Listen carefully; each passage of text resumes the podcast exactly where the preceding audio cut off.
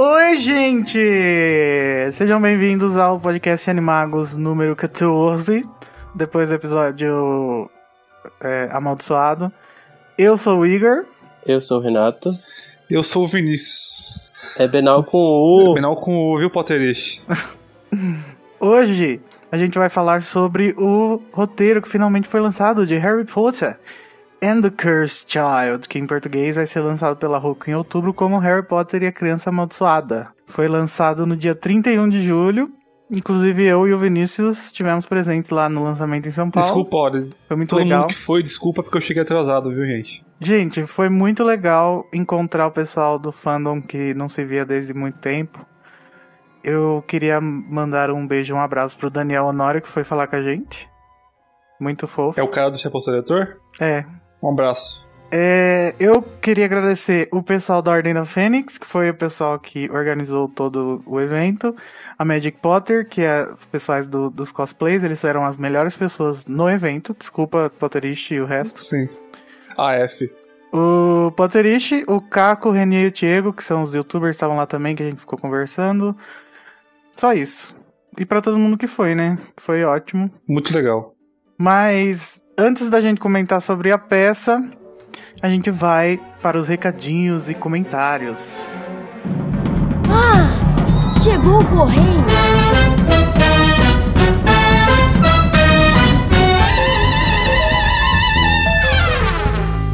Primeiro recadinho, gente, se vocês nos ouvem pelo iTunes, por favor, deixa um review lá de 5 estrelas. Tem que ser 5 estrelas, porque se, porque tem que ser. Tem que ser, tem que ser top. É, e deixa um comentário lá que a gente, dá- a gente sempre dá uma olhada. E a gente, a gente só consegue ganhar visibilidade pelo aplicativo podcast pelo iTunes se vocês derem cinco estrelas. E isso ajuda bastante pra gente subir lá no ranking e mais pessoas conhecerem a gente. É só você entrar no aplicativo podcast ou no iTunes, procurar por Animagos e depois escrever um review. E a gente também tem a nossa conta no Twitter, é, arroba site Animagos, que é o mesmo do Facebook. E nós também temos também a nossa conta no YouTube, que a gente só publica lá tra- trailers e vídeos de Cursed Child. Apesar do Daniel ter pedido pro Igor voltar com o vlog. E a conta é Animagos Brasil. Vale ressaltar isso. Então, essa, sema- essa semana a gente não vai falar sobre notícias, né? Porque teja- tem muita coisa pra falar sobre Cursed Child. Mas no próximo episódio a gente vai voltar a falar sobre Animais Fantásticos e onde habitam. E aí a gente traz tudo pra vocês. E também é, aproveito pra, pra pedir pra vocês comentarem alguma coisa sobre Animais Fantásticos que vocês querem que a gente fale, né? Eu acho que isso seria interessante também. Mas uma coisa que a gente pode garantir é que a gente- vai falar muito mal do David Yates voltando pra dirigir Animais Fantásticos. Isso a gente pode garantir. Ah, não sei, eu acho que eu. Bom, eu não assisti o Tarzan, então eu não sei se eu posso falar muita coisa sobre o David Yates de 2016. Ah, eu gosto, eu gosto que, tipo, é, é, enfim, a gente não vai falar sobre Animais Fantásticos esse- episódio, mas eu gosto de que, que, que haja uma consistência, sabe, na, na produção, que todos tenham, o mesmo tom. Mas eu, eu, gosto eu, disso. eu acho que isso não, não seria necessário agora, com Animais Fantásticos. Mas enfim, a gente vai falar. Ah, eu acho que vai A ser. gente vai falar depois disso aí. Sim. É. É, vamos então para os comentários, que a gente recebeu poucos, mas tá ótimo, a gente voltou ao normal, né? que ninguém mais tá no frenesi de spoilers.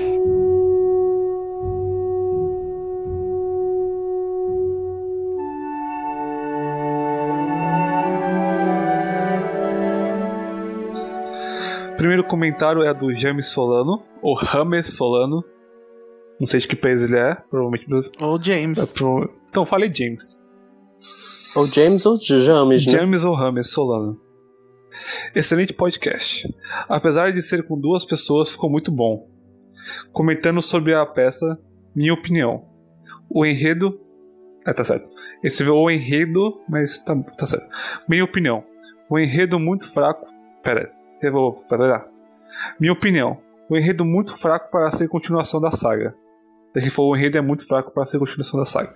A primeira parte é legalzinha só por causa da nostalgia, mas fraco por ter viagem no tempo. Tem que saber mexer com isso, se não já sabe, né, não fica bom. Agora a segunda parte eu kkkk detestei. o Harry Potter não cresceu, parece adolescente, muito imaturo. O resto dos personagens, o resto dos personagens está ok. Nada de novo. Espero que no livro Harry não seja assim tão imaturo. E outra coisa que vocês citaram, a Delphi, filha de Voldemort com Bellatrix Strange, cara, nos livros nunca teve indícios que, tava, que ela estava grávida. Ela pode amar Voldemort, ele pode ficar puto com a morte dela, mas isso não é desculpa para dizer que tiveram filhos nas escondidas. Foi aí que não gostei da continuação. Filha de Voldemort, me desculpem, isso não colou. Muito ruim. Espero que quando ler o livro, espero que quando eu ler o livro eu mude de ideia, pois não me agradou mesmo. Parece uma fanfic muito, mais muito ruim mesmo. espero que vocês respeitem a minha opinião. Enfim, obrigado por ter me estado no cast, de nada. Também vou ao encontro, também vou ao encontro de fãs Harry Potter Child na minha cidade para debater essa peça polêmica. KKKKK e aproveitar e reservar o meu livro. Se for muito caro, eu compro aqui mesmo pelo link do site Animagos. Tomara que tenha sido muito caro, viu? é isso, é isso. Abraços, até o próximo cast. Obrigado, James, James, por ter comentado. E aproveita e coloca no próximo comentário que tu fizer como é que a gente te chama. Eu acho que seria é. bom, né? E a gente vai comentar sobre tudo isso aí que você falou no podcast, então aguarde. Sim. O segundo comentário é da Priscila Florencio, que tinha comentado no podcast anterior também, né? Que foi demitida. É, é será que ela foi demitida? Vamos saber agora. ela disse: Muito bom este podcast, adorei. Vocês são, vocês são ótimos, Igor e Renato, obrigado. E eu agradeço muito por terem comentado meu comentário gigante pessoal. Vinícius ficou com cara de bosta no canto. Não, ah. não fiquei porque eu sei que vocês estavam com saudades de mim. Oh, com certeza. uh, ah, e só pra esclarecer, eu não fui demitida não, graças a Deus. O pessoal do trabalho Graças só ficou achando. Deus. É, o pessoal do trabalho só ficou achando que eu era louca mesmo. Mas eu não pude deixar de ouvir o podcast anterior, mesmo que fosse no trabalho. Porém, dessa vez eu não precisei ouvir no trabalho, então foi bem melhor. Afinal, eu não precisei passar vergonha rindo sozinha. Haha. Verdade, hein?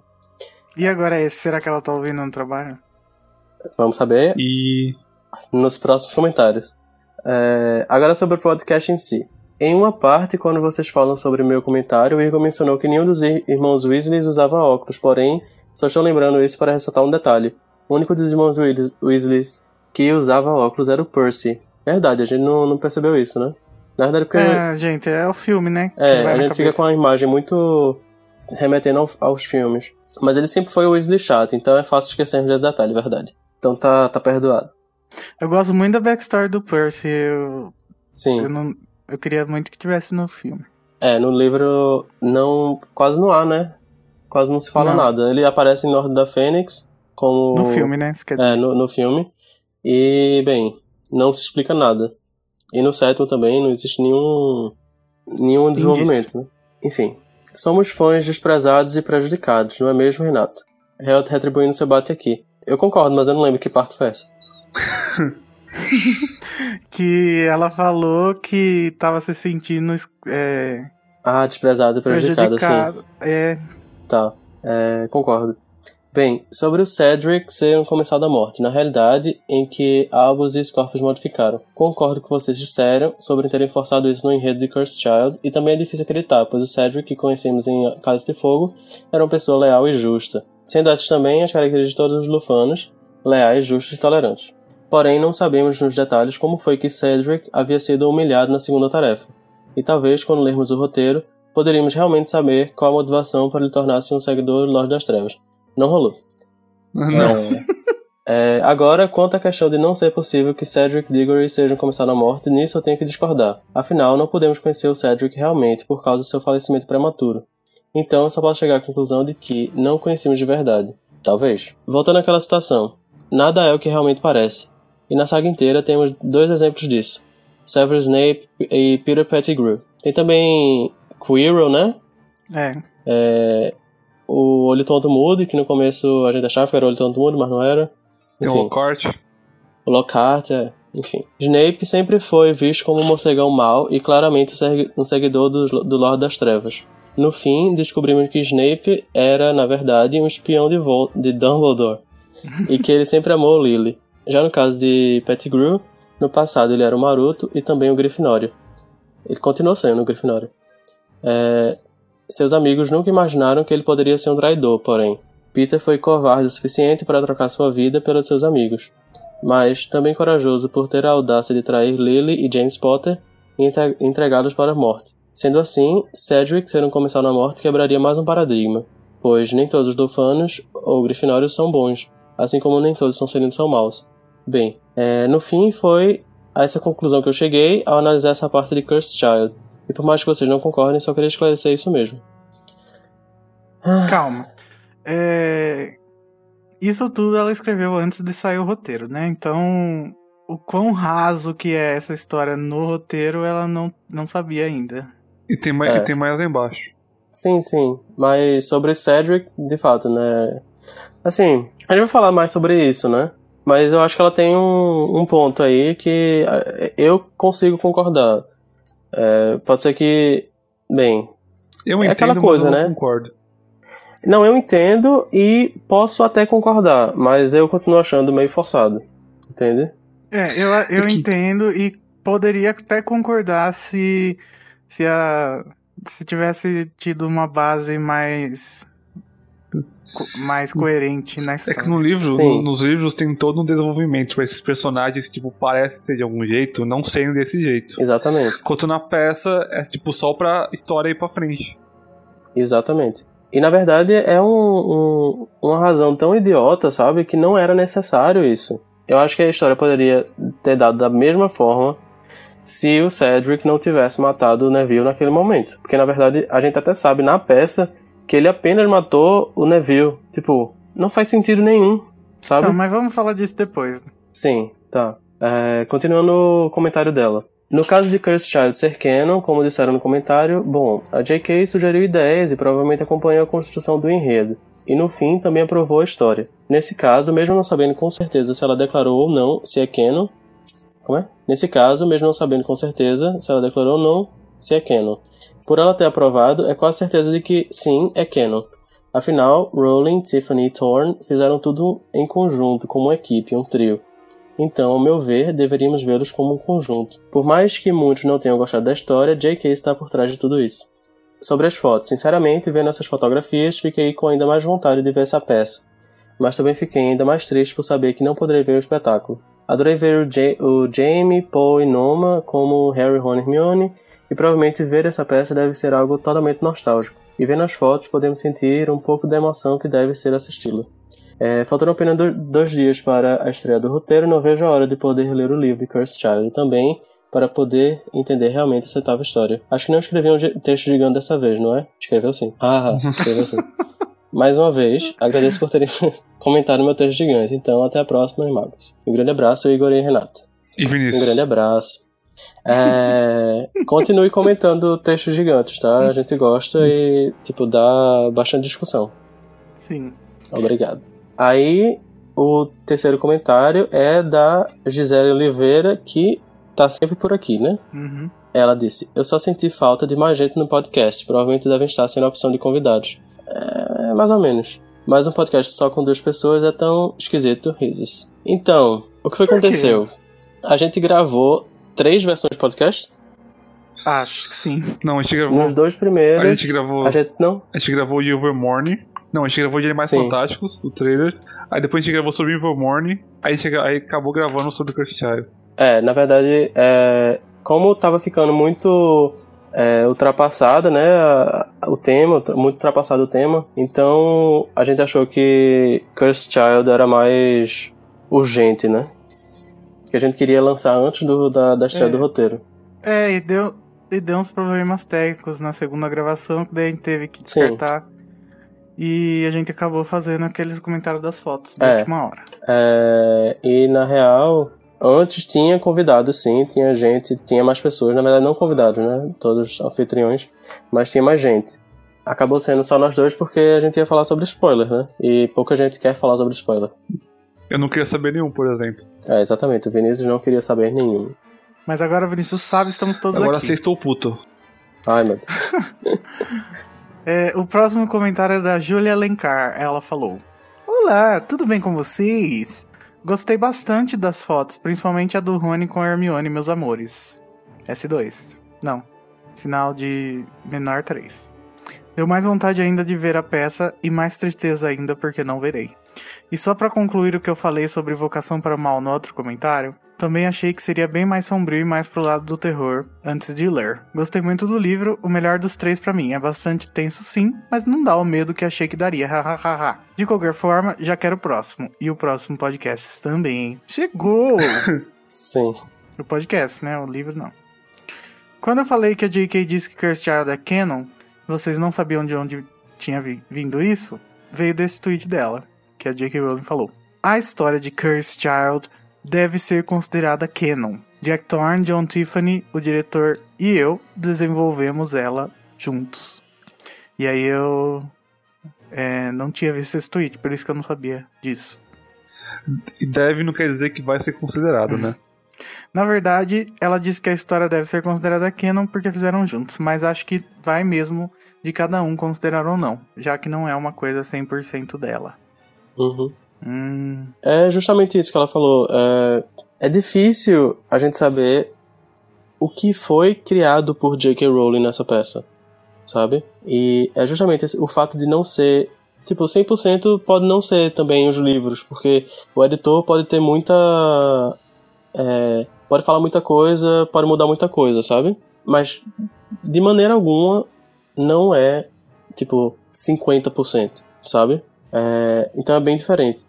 O que eu queria dizer era que, tipo, eu acho que o livro foi um pouquinho errado quando disse que a história é, tipo, é um, um roteiro baseado na história dela. Eu tenho a impressão de que chegaram para ela com a história pronta. E aí ela deu os pitacos, né? Então, aparentemente, Ah, aparentemente foram os produtores que chegaram pra ela com uma ideia diferente, que era a ideia do Harry com os Dursleys, a história do Harry com os Dursleys. E daí contrataram um roteirista e contrataram um diretor. Sim. Eles não chegaram com o roteiro, eles chegaram com uma ideia, o que já não devia ter acontecido, né? É, enfim. Não, mas assim, é, isso também aconteceu com Animais Fantásticos. A diferença é que Animais Fantásticos, a gente sabe que foi ela que escreveu completamente, porque foi ela que escreveu o roteiro, né?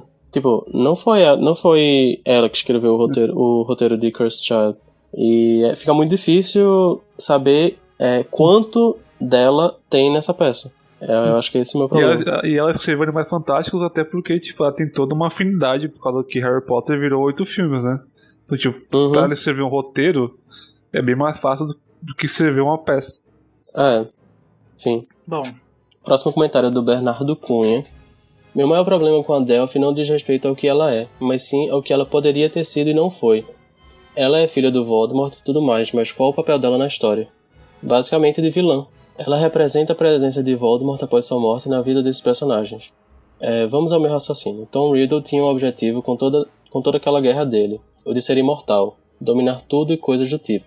Mas ele só conseguiu seguidores por causa do preconceito antinascidos trouxas que os bruxos de bem compartilhavam. Eu acho que teria sido muito mais inteligente se o vilão dessa peça fosse alguém que simplesmente compartilha dos mesmos ideais preconceituosos de Voldemort e quisesse dar continuidade a eles, porque isso mostraria que mesmo o representante de uma ideia sendo morto, a ideia em si nunca morre, e que preconceito e o mal são coisas que sempre aparecem de diferentes formas e devem ser, devem ser combatidas, é, combatidas continuamente. O Dumbledore, inclusive, fala isso uma vez nos livros. Agora, colocar a Delphi como seguidora de Voldemort pelo, somente pelo fato de ser filha dele é extremamente reducionista e joga fora uma oportunidade de desenvolver alguma questão mais elaborada. Além do fato de que vai totalmente contra a mensagem que a peça tentou passar, de que os filhos não são extensões de seus pais. Alva é filho do Harry, mas é Sonserino. Scorpio é filho do Draco, mas é gente boa. A Delphi só intensifica o paradigma que a peça tenta quebrar. Enfim, não gostei do que foi feito com a personagem, na verdade não gostei praticamente nada dessa peça, risos. Achei o comentário genial. Sim. Esse, esse, Ficou. esse era um dos motivos porque não queriam Harry Potter 8. Porque o Harry acabou de derrotar o maior bruxo de todos os tempos, o maior bruxo das trevas. Qual a ameaça que pode vir depois disso que pode superar ou chegar perto. né? Nenhuma. É, Não, e- pode foi ser nenhum, que né? tenha, ué, mas. Mas. Sim. Com certeza, o- a fi, uma pessoa relacionada com ele. Não. É, não é. É, pois é. É, Eu achei que o comentário dele. Assim, eu não, eu não tinha parado pra pensar, tipo, da forma como ele falou, sabe? Eu. Mas fez completo sentido e, bem, agora eu tenho mais um motivo para odiar. E o último comentário é do Henrique Tavares. Tá sempre aqui, queridão. Acho que agora vai ser um turbilhão de coisas sobre Cursed Child e Animais Fantásticos e onde habitam até o fim do ano. Queria ter ouvido vocês falarem sobre a história de Overmorning e as quatro casas. Nós vamos, no próximo podcast, falar sobre Animais Fantásticos, sobre as casas de Vilmorne, sobre tudo. Relaxa. Sobre as Olimpíadas, Sim. Sobre Pokémon. dar dicas. Mas são esses os comentários. Deixem os comentários aí, gente. Se preferirem, pode deixar no Facebook, no Twitter, site Animax. Todos, todos os comentários que vocês possam a gente ler. Se for muito, tipo no passado, que foram mais de 30 comentários, a gente seleciona alguns, porque senão fica podcast gigantesco. Mas se for poucos, a gente lê todos. Vamos agora, então, para a discussão principal, onde a gente vai falar sobre Cursed Child, agora com o roteiro em mãos e com a obra toda à nossa disposição, sem ser sobre spoilers e impressão dos outros. E vai escutar também uns áudios dos, das pessoas que nos enviaram, contando as suas opiniões sobre o roteiro da peça.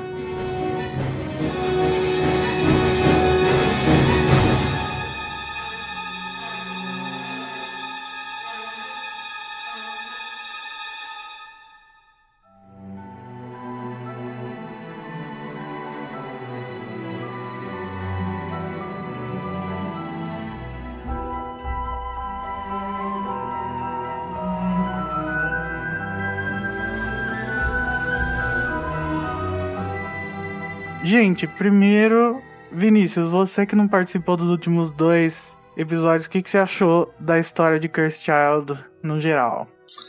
Eu escrevi uma crítica que tá lá no site, mas eu acho que ele pega tudo que Harry Potter representa, ele muda tudo que Harry Potter representa e quer que você engula a, a nova. Como que eu posso falar isso? Ele quer que você engula a nova maneira que ele acha que Harry Potter represente. Provavelmente eu falei errado, mas é isso que eu acho. Uma coisa engraçada que aconteceu é que eu e o Renato falava que, tipo, ah, gente, vamos esperar só o livro, talvez as coisas que a gente tá achando estranha aqui a gente vai achar melhor. E acabou que nós dois achamos Pior. pior. Pior ainda. Porque ficou tão raso quanto os, os, Os spoilers, que a spoilers. gente tinha, sabe? sabe, sabe aquela sensação de que eu estava lendo pela segunda vez a mesma coisa? Eu estava. Eu tava Sim. te- sério, eu estava tendo isso. Não mudou nada, parece nem as palavras, sabe? Tipo, parece que tudo foi contado da mesma forma que tava no spoiler. Não, mas assim. Eu não consegui entender. Mas assim, qu- enquanto eu tava lendo, eu tava gostando, porque era tipo, os personagens que eu cresci estavam falando, estavam falando de volta. Tipo, o Harry tava falando, a Hermione tava falando, a Gina tava falando. Por bem ou por mal, eles estavam falando de novo. Tipo, porra, eu não tinha isso desde nove anos atrás. Então, ao, ao mesmo tempo que eu não queria que acabasse, eu queria que acabasse, porque eu falei, cacete, essa história não pode ficar pior. E ela ficava pior. É, mas é, você tocou num, num, num assunto que eu acho que eu não concordo, porque pra mim não é a Hermione que tá falando em muitas Exatamente. partes do livro. Pra mim não é o Harry que tá falando em muitas partes do livro. Pra mim não é a McGonagall que tá falando em muitas partes do Sim, livro. Assim, sim. muitas, muitas mesmo. Sim. E o Rony, gente. Nossa, o Rony é, é um mongol. Ele é um mongoloide. O Draco não tem profundidade nenhuma no personagem dele. O- os únicos personagens que têm profundidade são Alvo e Scorpio, porque eles são os protagonistas, né? E o Alvo, ele é simplesmente um xerox de Harry. Sim. E o Scorpio é um Rony e Hermione embutidos, os dois em fusão. Sim. E na verdade, a gente vai falar sobre isso depois, eu acho. Mas toda a relação entre os dois, que, meu Deus do céu, tá muito na cara que tem alguma coisa ali rolando, sabe? Sim. É, e pra no final dos- das contas eles tirarem tudo e falarem: não, isso aqui não vai ser, é, não vamos dar representatividade, vamos colocar é um casalzinho heterossexual, sabe? Vinícius, você que é heterossexual, que, que leu sem saber os spoilers, você, ach, você achou que tava rolando um clima ali do Alvo e Scorpio? Todo momento que eles falavam que eles não viviam sem o outro. que, meu Deus do céu, você é meu melhor amigo, sem você eu morro. Então eu falei, por favor, se É. beijem, porque senão eu literalmente vou explodir. É, get a room, né? Pelo amor de Deus, gente. Então, essa que, isso daí ainda é muito mais bizarro, porque isso não é uma coisa que acontece só de um pra outro, do, como Sim. por exemplo do Scorpio pro alvo só do alvo pro Scorpio, e nem só entre eles dois, é uma coisa que de fora as pessoas percebem. Que a Delphi fala: "Ah, vocês vocês pertencem juntos. Vai atrás do seu amigo porque vocês são, sei lá, não, vocês gente, calma. Até o narrador, sabe? Tipo, o narrador da peça. Não é o narrador de fato, mas. É, a direção até- do palco. É, exatamente. Até a, a, a escritazinha que fala o que, é que as pessoas têm que fazer e tal, e como deve demonstrar. Tipo, tem isso. Scorpio sai de coração Sabe? partido, alvo severo está triste. A cena em que o Scorpio fica assistindo o alvo ensinando. A o- Delphi. a Delphi ensinando um feitiço pro alvo, gente. E quando ele. Essa cena É tipo, é tipo Rony, é tipo Rony vendo Hermione com Victor Krum. é. E quando ele diz, ah, ele, tá, ele tava se sentindo. é, ele não sabia se sentia feliz ou triste, sabe? tipo, por que, que ele iria se sentir triste? Eu- Porque ele tá com outra menina, sabe? Enfim, pode Outra ser não, né? Ele não é né? menina. Mas. Acho que você não tem, você não É. tem ciúmes de, de seus amigos fazendo novos amigos, né? Não, até tem, mas, mas se fosse só isso. É, exatamente. Não é só isso, é um, um conglomerado, né, de coisas. Ah, gente, eu tenho amigos com a mesma orientação sexual que eu, que é tão próximo quanto o, o, o alvo e o Scorpio quer ser retratado. Mas a gente não tem atitudes parecidas com, de- com essa, porque essas são atitudes Sim, de amor adolescente. sim, completamente. E, e na adolescência é onde você tem que experimentar, né? E é uma história tão meio Romeo e Julieta, né? Seriam referências, sabe? É, a gente já falou muito sobre isso nos outros podcasts, mas perderam a oportunidade. Sim. Perdendo mais chance. Sim. E, o- e perderam E, deliberadamente, de- né? e- Porque e não é, não é possível que to- o mundo inteiro tá lendo e achando isso e ninguém lá dentro pensou nisso, né? e não- e não é que Pois eles é. perderam uma oportunidade, é que a GQ perdeu mais uma oportunidade. Sim. Sim. O pessoal que foi assistir a peça falou que não sabia se isso ia ser muito perceptível no roteiro, porque achava que fosse a química entre os atores que fazia dar essa impressão. E que ficaram surpresos de, de, de, de verem que as pessoas estavam né? tirando isso. É, Sim. Inclusive, a direção de palco, aquelas frasezinhas que vêm antes das falas tal, as descrições, elas dão muito a entender que é isso que o autor tá querendo que os atores interpretem, né? Uhum. Uhum. Um relacionamento amoroso. Então é- é um assunto meio delicado. Eu não sei se aconteceu alguma coisa no meio do, do, do brainstorm que alguém falou, acho melhor não, e daí. É, mas colocaram assim, uma- nesse caso a pessoa volta atrás e edita tudo, né? Sim. Sabe? Pra, pra manter uma consistência no- na, na história, porque não tá consistente, não tá. E assim, outra coisa que eu tava. que eu vi alguém comentando foi na possibilidade de eles vendo esse feedback do pessoal achando que eles deveriam ficar juntos, quer dizer, que parecia que eles iriam ficar juntos, é, se eles não iriam trocar isso, tipo, na edição definitiva. Vai ser muito bizarro. Tipo, Eu vai acho que não seria bizarro, porque se, é só tirar duas interações do Scorpio com, com a Rosa. Exatamente. E a- aquela última cena, aquela aquele último diálogo, né? Que é muito bizarro. Mas assim, o meu maior problema é se eles resolverem tirar todas as, as interações do alvo com o Scorpio, que não são poucas, sabe? Antes. Que aí vai ser mais bizarro ainda. Uhum. Porque vai, vai ser um, um atestado de que eles estão sendo anti-representatividade, né? A gente pulou meio que isso, porque a gente começou a falar do Scorpio e do alvo, mas. Renato, fala aí sua opinião sobre a descaracterização dos personagens. Se você acha que foi, teve bastante ou não. Sim, é... não, assim, primeiramente, eu, eu até esqueci de dizer isso na, na hora que você estava comentando, mas que o Vinícius falou, ah, é bom que é, a gente esteja vendo os personagens falando de novo, etc. Cara, eu não me senti no universo de Harry Potter. Eu não senti que estava em Hogwarts, sabe? Em momento algum eu me senti imerso. Eu sei que é, muito disso pode ser a falta de. Tipo, da narração da J.K. Rowling e tal, sabe? Pode até ser. Mas os diálogos não me passaram a magia, sabe? Tipo, quando tinha alguma, alguma é, referência ao mundo mágico, era uma coisa tão forçada, sabe? Tipo, é, quando o Rony dá uma porção do amor, sabe? Ou então, quando falam sobre algum brinquedo da é, genialidades Weasley. Tipo, tudo me parece muito jogado para dar essa impressão, sabe? Tipo, Ou não então vem quando de naturalmente. repente inventam uma asa de fada pra dar pra Lily, né? Sim, Que isso sabe? nunca. É exatamente por aí.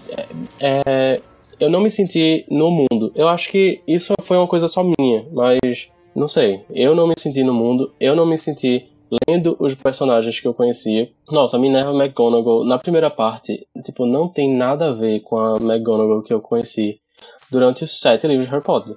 Não tem nada a ver. Harry também, a forma como ele como ele- o que, é que ele fala com, é, com Minerva, perde completamente o respeito, sabe? Parece que tá acima, sabe? Tipo, ele, ele se sente acima dela, e mas esquece que ela é praticamente uma mãe pra ele, sabe? Tipo, tem um, um status meio de mãe. É uma figura tipo, feminina que lembraria uma mãe. É, é tanta coisa errada que é difícil listar. Sim. Qual, que, qual personagem que vocês acharam que tava mais coerente com a caracterização dos livros originais? Eu achei a Eu Gina. tô pensando. Eu até gostei mais da Gina Sim. na peça do que eu gosto nos livros, inclusive. Porque a Gina é, É, exatamente. a Gina é a única pessoa do. É a única personagem dos antigos que eu não tenho vontade de falar, por favor, cala sua boca. É, eu acho que a Gina tá melhor do que nos filmes, isso é, tipo, com certeza. Não sei se tá no mesmo tom que no, no, nos livros, sabe? Tipo, ficaria. Ai- Ainda tô com o pé atrás com Gina, mas, tipo, seria um out of character, sabe? Tipo, um fora do personagem menor. Gina, pelo menos. É uma coisa que a gente pode dizer que aconteceu pela passagem do tempo, mais do que pela descaracterização do roteiro, né? Sim, é, mas teve umas. Não, te- teve uma coisa que eu gostei muito que foi uma partezinha que eu até marquei no livro, é, no, no e-book, no livro digital, que é que falava sobre. Que, que eu acho que o Draco falava alguma coisa tipo: Ah, é, desculpe, a gente destruiu sua cozinha. Aí, aí ela fala: Ah, não, mas eu não, não cozinho, quem, quem cozinha mais é o Harry. Cara, eu achei isso muito bom. Isso seria Também. um Uhum. ponto absolutamente positivo. Tipo, completamente feminista, sabe? Tipo, não é nem um pouco sexista, ela completamente uma coisa que eu imaginaria a Gina dizer. Tipo, eu não, não gosto de, de cozinhar, a cozinha não é minha, não sei porque você tá falando isso. Isso eu achei muito bom. Sim. E as pessoas têm esse estereótipo do- da mulher homossexual porque ela as pessoas projetam a, a identidade masculina nessas mulheres fortes pra tentar desvalorizar a feminilidade delas, né? E Uhum. aí a gente coloca bom, a gente coloca expectativas nas mulheres, como por exemplo, ela cozinha, ela limpa a casa. Sim, a gente coloca essa Mas expectativa. Bem, no caso de Gina, isso foi completamente quebrado, né? Eu gostei Mas muito. Tipo, ela mas é. mas uma- parece que o uma coisinha só. Tipo, a gente. A gente. é, quando olhou pra Gina, a gente pensou, ah, ela é tipo Molly 2. Só que ela não é Molly 2, ela não é uma mulher. Tipo, não é uma dona de casa, sabe? Tipo, não Ela- que ela- ser dona de casa seja ruim, mas ela quebra isso, sabe? Ela quebra isso na, na família. Ela é Mole 2 nas suas ca- características, só que ela não é Mole 2, hum, como você falou, em ser dona de casa. Uhum. Ela é Molly 2 no sentido de proteger os filhos, de ser absolutamente mãezinha, sabe? E tá super preocupada. Nesse sentido, ela é Isso é 2, uma mas coisa- não no sentido de limpar a casa, etc. Isso é uma coisa que eu acho que piorou o personagem nos filmes é porque o Steve Kloves, ele provavelmente não tinha entendido muito bem o personagem da Gina por causa dessa estereotipagem de que mulheres fortes ainda são mulheres. Então a Gina, ela ficou muda nos filmes, ela não tem personalidade zero, porque não, não, não souberam lidar com esse tipo de coisa. Agora na peça parece que conseguiram melhor. É, eu achei absolutamente positivo, tipo, esse- essa parte. E pode ser sim, tipo, eles fica, eles fica, ela ficou mais madura. Eu não senti isso com com Harry, eu não senti isso com o Rony, na verdade eu acho que o Rony piorou, E Hermione, eu não consigo sentir a Hermione que eu, que eu conhecia, sabe? Não consegui. Sim. Não consegui. É tipo, não soa Nem como eu, Hermione. Por mais que eu quisesse, né? Porque a Noma tá perfeita, mas. Sim, a Noma tá parecendo muito Hermione, sabe? até- Tipo, a, a- Até a Minerva fala fotos. que, até a Minerva fala que ela não tá parecendo Hermione. Tipo, você, você guardou um vira-tempo no seu no seu como é que é? ela? Pô, esqueci a a palavra. sua estante, né? Tipo, até personagem Pois é. fictícia chama ela. Pra terminar um pouco essa- esse assunto dos personagens, é, eu peguei o, o epílogo e comparei com as duas primeiras cenas de que são é, o epílogo, né? E algumas diferenças que eu notei foram é, mudanças de, de, de falas para outros personagens, principalmente de outros personagens que falas de outros personagens que passam pra Rosa, pra Rosa ter o que falar, porque no epílogo original a Rosa praticamente não fala nada. Uhum. E no, no Cursed Child ela fala bastante e é, inclusive, um pé no saco, né? Não bastante, O- bastante. Mas tá né? no começo também, né? Ela fala pouco, mas fala. Mais do que no começo epílogo. que é a única parte boa dessa peça aí. O Rony, por exemplo, ele chega, a Hermione chega falando. O Rony passou no, no negócio de carro, né? E o Rony fala: Ah, eu passei. é." E a Hermione acha que eu tive que confundir o instrutor, né, de carro. Hum. E daí no epílogo, o Rony vira pro Harry e fala: Olha, é. E na verdade eu confundi sim. Tipo, bem baixinho. E no Cursed Child, quem fala isso é a Rosa. Ela vira e fala assim: E eu tenho certeza que ele confundiu. E o, e o Rony fica puto. Esse tipo de coisa tira completamente a, a certeza do personagem quanto à sua personalidade, né? Tipo, o Rony, Sim. ele sabe que ele é. que ele não seria capaz de fazer um. um- de passar no teste de carro. Ele tá, ele tá ciente disso, ele tá satisfeito com isso, ele não tem nada Uhum. contra isso nele, não tem nada contra esse defeito nele, ele já tá super resolvido com os problemas dele. Sim. No Cursed Child, a filha dele tem que levantar um defeito do próprio pai, que já isso já é pra mim uma coisa bizarra, e ele ainda ficar ofendido. É muito estranho pra mim esse tipo de mudança e eu acho que isso é falta, isso é, isso é falta de pensar. Eu acho que pra escrever esses personagens faltou um brainstorm, faltou alguém pra fazer esses personagens andarem pra frente. Eu acho que faltou entender os personagens. Parece, que- parece que o Jack Thorne tipo, simplesmente escreveu no automático. Parece que ele não parou pra pensar o que cada um era, como é que eles eram. Aham. Se fosse, ele só tipo palavras, palavras, palavras, palavras, palavras. Continua. Sim, e é nesse aspecto que a gente começa a pensar, meu Deus, isso é muito fanfic. Porque o que é que acontece em fanfic? A pessoa é, que está escrevendo a fanfic normalmente querem fazer que um personagem fazer uma coisa e ser uma pessoa que ele não é, é em situações que ele provavelmente não estaria. Sabe? Isso é fanfic. E esse livro tá cheio disso. É um atrás do outro, é um evento atrás do outro que você fica, hum, Hermione não faria isso, Hermione não, não diria isso. A Minerva McGonagall não, fala- não, não se curvaria assim, sabe? Enfim, é, é isso que eu acho. Isso é uma fanfic do, do, do Jack Thorne. E de novo a gente fala sobre fanfic, né? É, eu acho que é até uma ofensa você comparar isso com fanfic, sabe? É, Porque, tem fanfic boa, sabe? Sim, tem Tem fanfics fanfic muito que boas. pegou a essência da J.K. Imagino. Rowling. E sabe? quando, é, e quando é fanfic, os fãs fazem por, por gosto. Não fazem porque estão sendo pago pra fazer. Sim. É, e muitas vezes as- é, os escritores, os fic writers, eles têm uma, é, uma pegada, uma percepção muito melhor dos personagens, sabe? Uhum.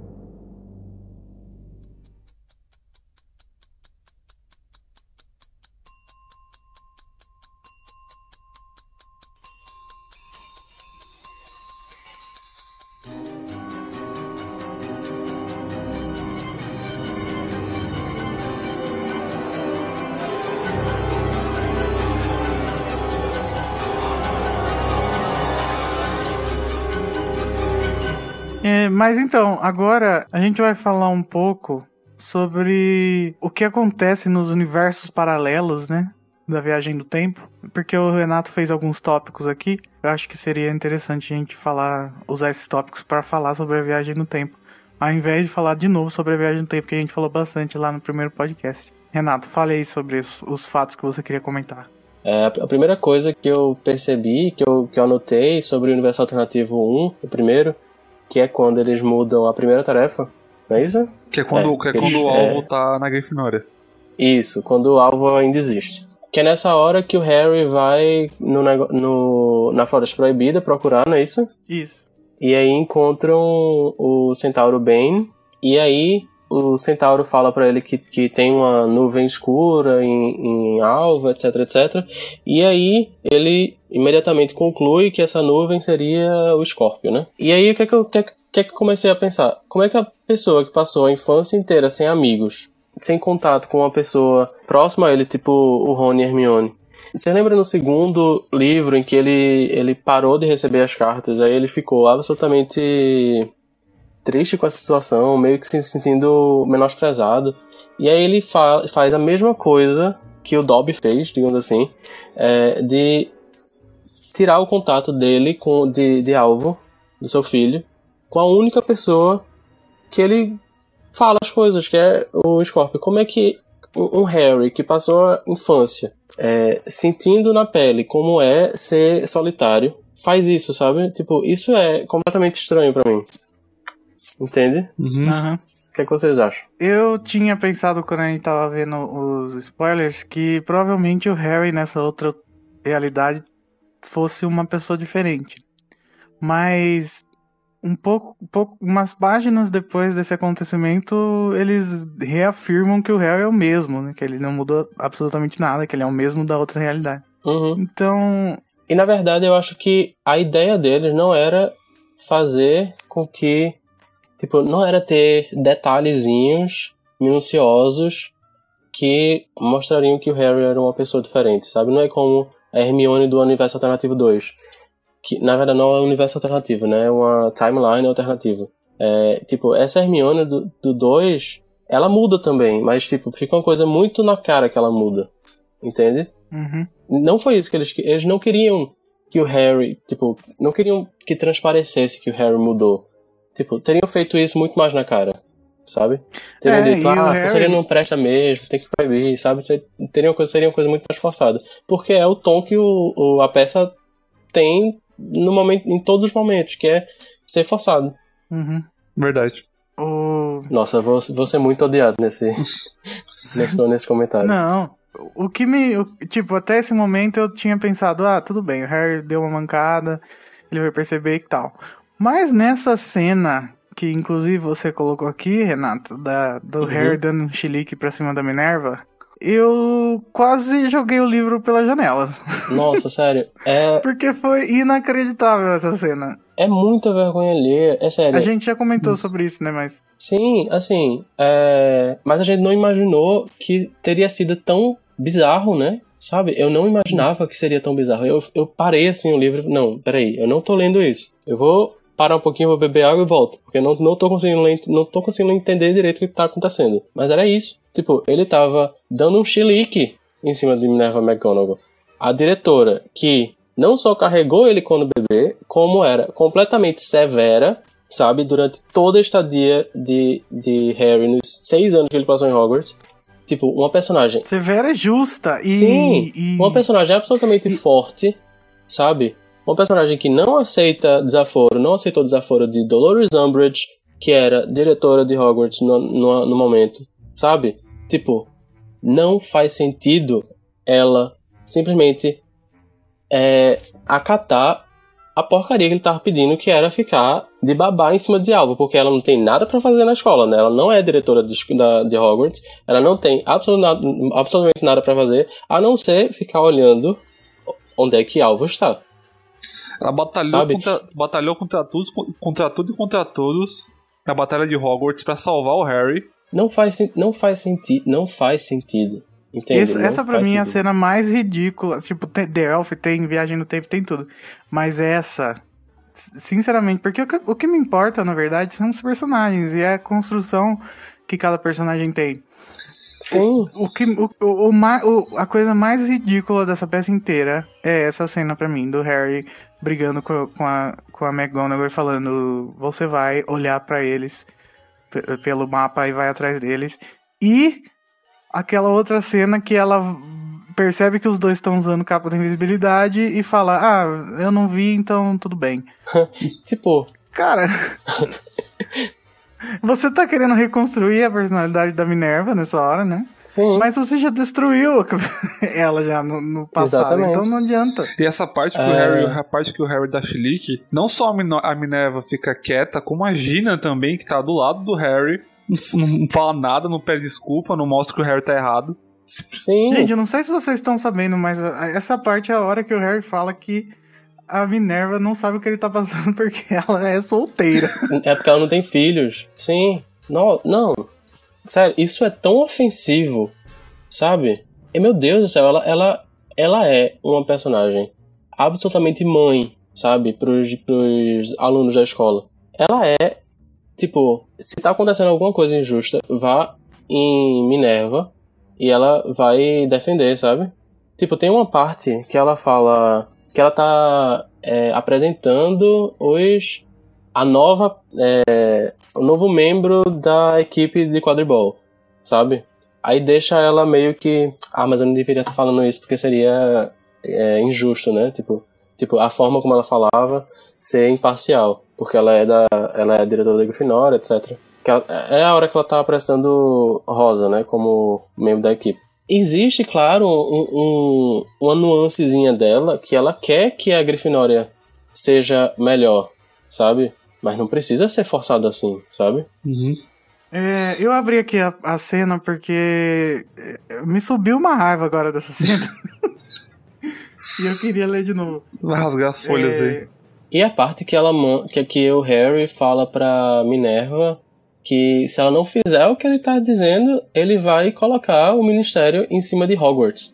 Hog- Hã? Hogwarts, que é, não é a segunda casa dele, é a casa dele. Tu- Exatamente. Tudo que ele viveu em Tipo, Hogwarts. não faz sentido nenhum. É sério, não faz sentido nenhum. Essa cena é. Gente, olha, olha, olha essa fala, ó. Esse mapa vai te revelar todo lugar que meu filho estiver toda hora.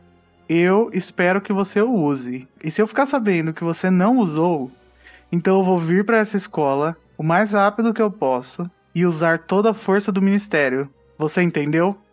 E a McGonagall responde: perfeitamente. Tipo, não. Gente, o Harry jamais falaria isso pra McGonagall.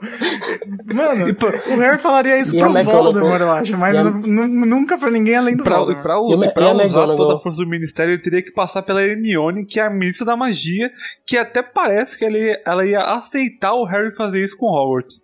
A Hermione que a gente conhece não aceitaria, mas essa talvez aceitaria. Eu não sei, sabe? Tipo, Não, essa. gente, nessa realidade a Hermione não é ministra. Ah, é verdade. Não é não? Não é? É sim. Não, essa realidade o Rony é.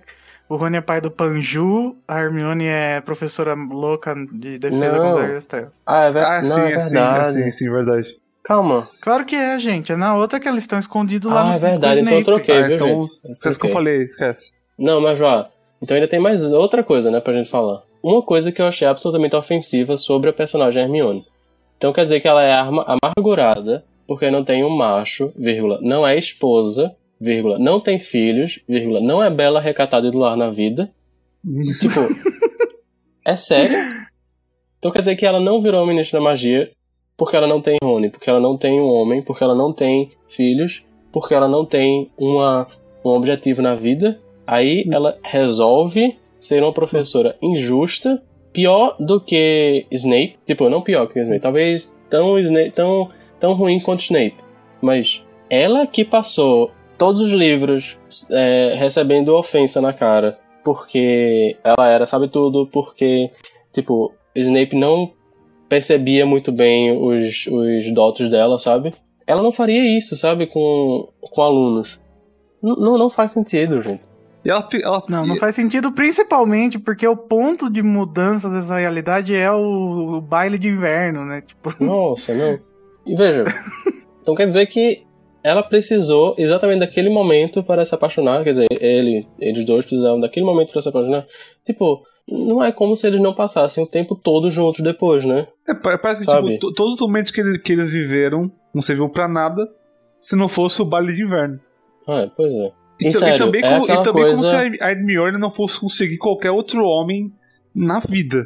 Só o Rony que gosta E dela. sim, e sim, sim, outra coisa que é bom a gente falar. Então quer dizer que as pessoas só podem, no mundo bruxo, se casar com pessoas que conheceram na, na faculdade. Na faculdade não, desculpa. na, na escola. Eles vão ser pazinho pro resto da vida, sabe? É o tal do High School Sweetheart. Não faz sentido, porque que não faz sentido o Rony e a Padma ficarem juntos, porque eles dois foram juntos pro baile de inverno. Agora, tipo, é aquela coisa do é, o baile de inverno vai definir suas vidas, sabe? tipo, não faz sentido. É, não, não, não, faz sentido faz. de maneira alguma. Uh... Tipo, a Padma não tinha química com ele, sabe? Sim. Não tinha química não, com não, ele. Não faz sentido nenhum, gente. Faria sentido ele casar com a Lilá. Por que não a Lilá? Seria tosco de, de, do mesmo jeito, mas podia muito bem ser a Lilá. E, o, e o Rony se Sim, casa e ele tem uma vida exatamente. totalmente infeliz. E ele sorri, o sorriso de uma, uma bochecha a outra. Tipo, ah, meu filho, ele... eu odeio esse moleque, mas não sei o que, tem que fazer isso. Fala, porra, se separa, não, amigo. E depois, e depois o Panju para de existir, ninguém liga. tipo, então quer dizer que a Rosa para de existir é um problema, mas o Panju não, sabe? E o que é Panju, minha gente? Eu tava vendo uns comentários de um pessoal da Índia reclamando porque achou absolutamente ofensivo a forma como eles estão. Eles tratam a cultura indiana, sabe? Eles já, eles já achavam péssimo os vestidos que Pad, é, Parvati e Padma usavam, usaram no, no filme de Caldas de Fogo. Acharam absolutamente é, estereotipado, sabe? Tipo, e muito feio, muito ruim. Eu não entendi porquê, mas também porque eu não sou indiano. Mas quando eles souberam de Panju, eles ficaram tipo, o que diabos é Panju? Não é um nome indiano. É aquela representatividade forçada, sabe? Não, não é representatividade nada. É porque ele é filho da Padma e tinha que ter um nome indiano. Sim, mas tipo, ele, ele poderia ser tá filho de... Original. Ele poderia ser filho da Lila Brown, né? Porque na, na realidade ela é negra, mas no filme, né? Vai que mudem também. Sim. Bom, é... vamos então falar sobre o universo alternativo 2. Ou alguém quer falar mais alguma coisa do primeiro? Não, não, não. Eu não lembro mais. Assim, o, primeiro, tipo... o primeiro é que tem o Draco também como ministro, né? Não, ele não, é, de, é chefe do departamento. Não, isso é no, ter... isso é no é, segundo. Então... Não, no, no, no, no primeiro? No primeiro é o. Não, no primeiro o Harry ainda é isso. É, é verdade.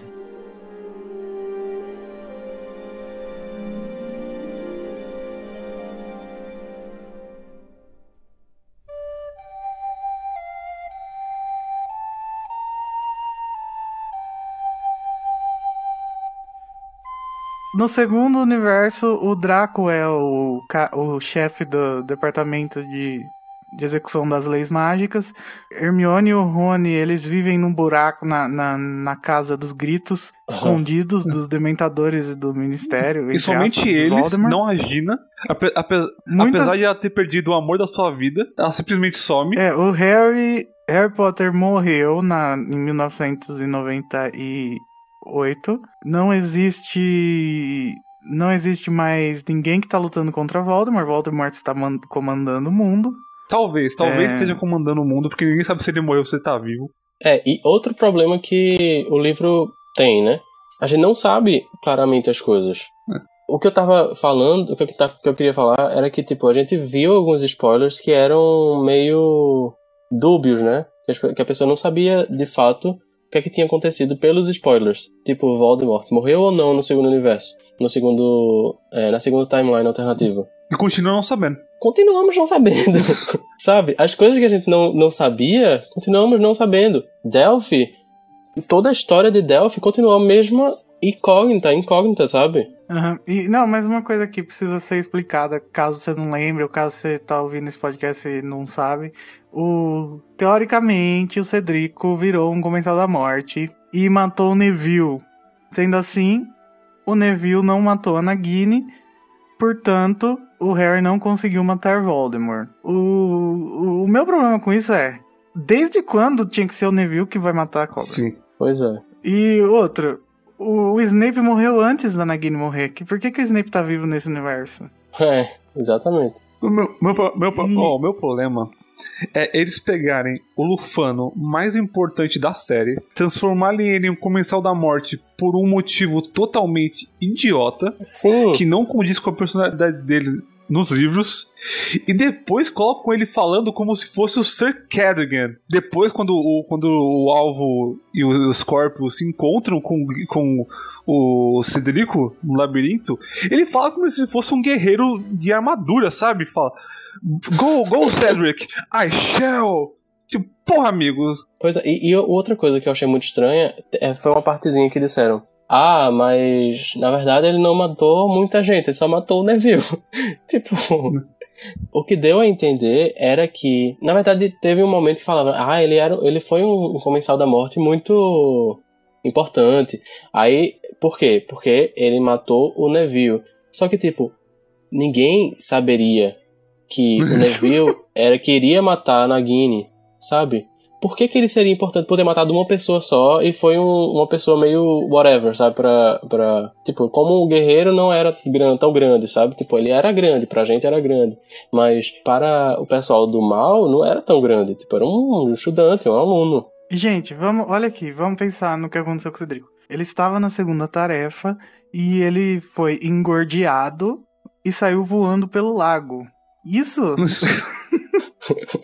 Isso lá é motivo pra virar convenção da morte? Como? De, como? Por quê? É, isso, verdade, é motivo, que... isso, é, isso é motivo para você seguir o, o Lorde das Trevas e começar a matar pessoas e torturar pessoas. Eu... Gente, eu conheço gente que fez xixi na calça dentro da sala de aula. Para mim isso é muito mais vergonhoso Sim. do que você ser engordeado e perder o torneio tributo. E essas pessoas não viraram terrorismo, não viraram nada. Elas estão ótimas né? Sim. Assim, eu acho que é, é, aí é outro problema da peça. Ela tenta forçar um tema meio que geral que é humilhação, bullying, etc, etc. O que é que isso tem como consequência? A gente tem o, o alvo e o Scorpio, que tem. que, tipo, sofrem bullying desde o comecinho, porque o alvo é da, da Sonserina, etc, etc. Não, mas, mas, é... mas, mas, mas, é que tá. O alvo e o Scorpio sofrem bullying por quatro anos, mas eles não matam ninguém. Eles Sim, não viram, mas, calma, eles, não viram, poderiam, eles, viram eles poderiam vir a matar se não houvesse uma, uma, uma coisa para parar, sabe? Tipo, eu acho que é isso que eles querem é. dizer. Eles querem dizer que. Eles quiserem. Eles querem fazer uma, uma coisa inteligente, falando que o alvo tá se, se, se identifica com o descartável, porque ele, pro, pra ele, ele é descartável pro Harry.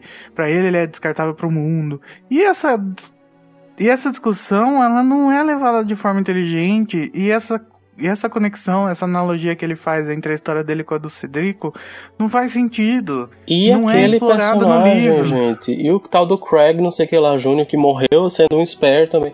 Meu Deus do céu, Nossa, sabe? É muita forçação de barra, é muita coisa, tipo, ó, é isso que a gente tá tentando fazer. Vocês estão percebendo? Estão percebendo que, ó, o que, ó, o que faz você ser, você sentir um Spare, você ser um Spare.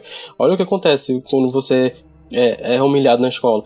É, não, e, e, tipo, o, o universo 2, ele é super bizarro, porque, tipo, se, ele seria muito interessante. Eu me interesso muito em saber o que tá acontecendo naquele universo, porque eles falam que o Agoureiro tá junto com o Lorde das Trevas, né, que a seu lado, no, no trono das trevas, whatever, que a, a, a Delphi tá comandando o mundo junto com o Voldemort e tal que eles usam o agoureiro como símbolo, que eles têm o aperto de mão, e não é explorado 1% do mundo em que o Scorpio tá, como se isso não interessasse, sendo que isso é basicamente a coisa mais interessante da, da história, sabe? O tipo, como o mundo seria se Voldemort tivesse ganhado. É tipo. Ele não sabe nem se, se Voldemort tá vivo, sabe? Uhum. Tipo. É tipo ter. Entende? É, é, tipo ter uma série que se chama The Man in the High Castle, que ela fala sobre o mundo se a Alemanha tivesse ganhado a Segunda Guerra Mundial. É tipo, é tipo uhum. isso.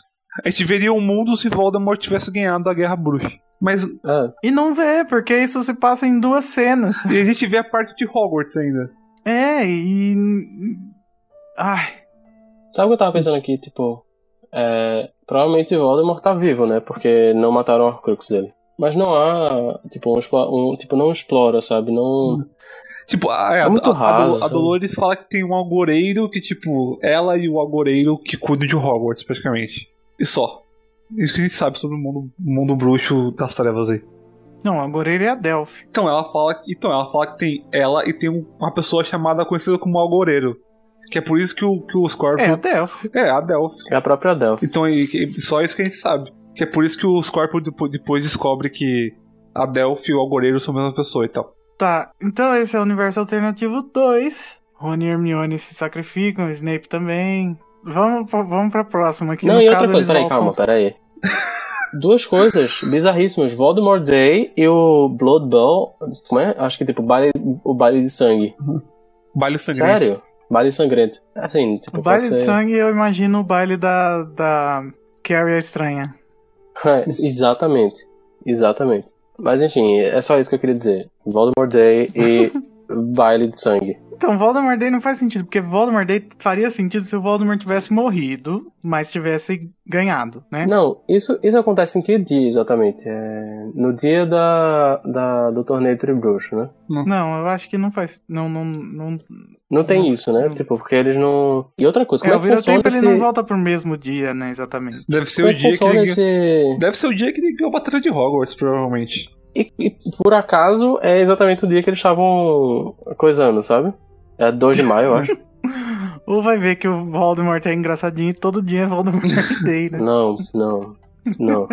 É, Outra coisa que eu tava dizendo é, que eu queria saber era como funciona esse vira-tempo, sabe? Como funciona? A gente não sabe como funciona. Continua sabendo como, continua sem saber como funciona. A gente achou que os spoilers estavam é, faltando coisa. Não. Você vai fazer o quê? Mentaliza para onde vai cair?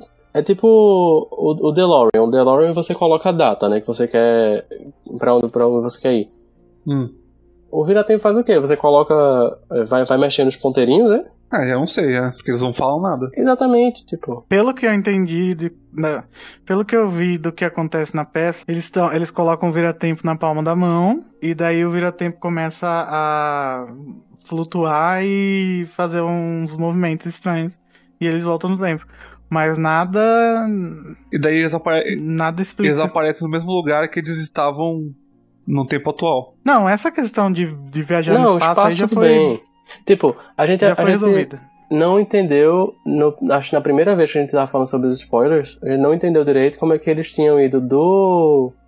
Do Auri, como é o nome? De do. Corujal para Godric's Hollow. É. Mas, tipo, na peça isso explica, tudo bem.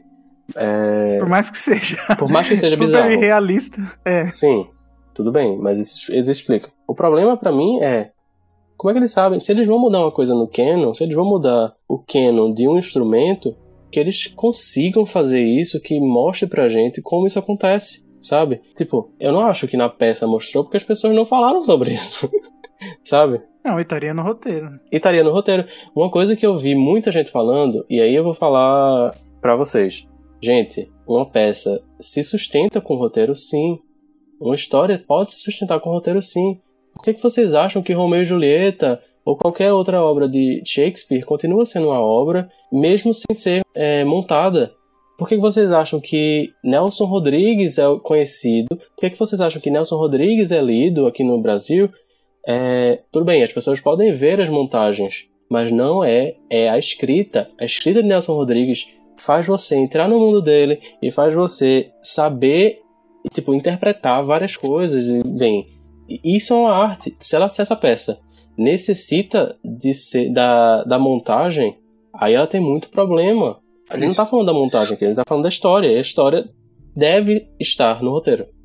Sabe? Deve estar no roteiro. Gente, Gente, qualquer, eu- qualquer obra, eu- qualquer obra, a, a história é o importante. Sem história, nenhuma obra ela é memorável. Não importa se é peça, não importa se é filme, se é jogo, se é livro.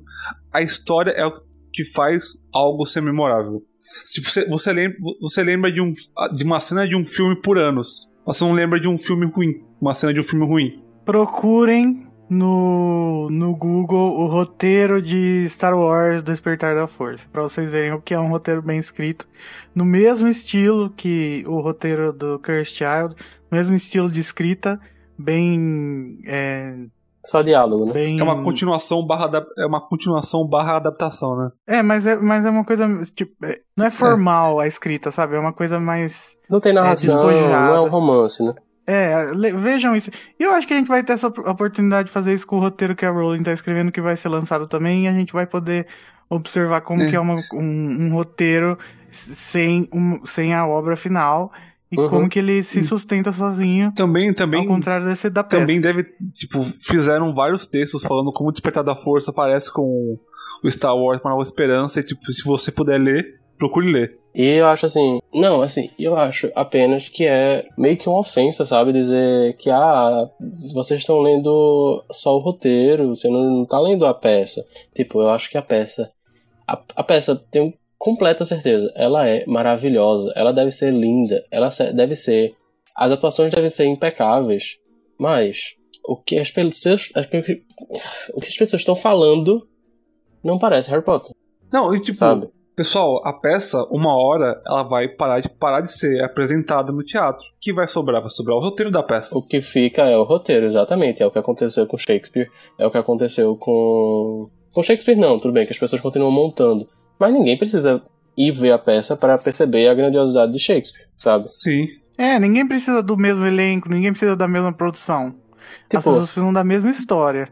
E se essa, e se essa peça ela só se sustenta por causa da produção, então ela é uma peça limitada, ela é uma peça que vai acabar, que, que não tem longevidade. Sim. E o pior, assim, se é, você acha que é uma coisa ruim essa peça ser veiculada apenas como roteiro, porque, tipo, a peça, a, a história é ruim, então você não deveria ter feito isso, sabe?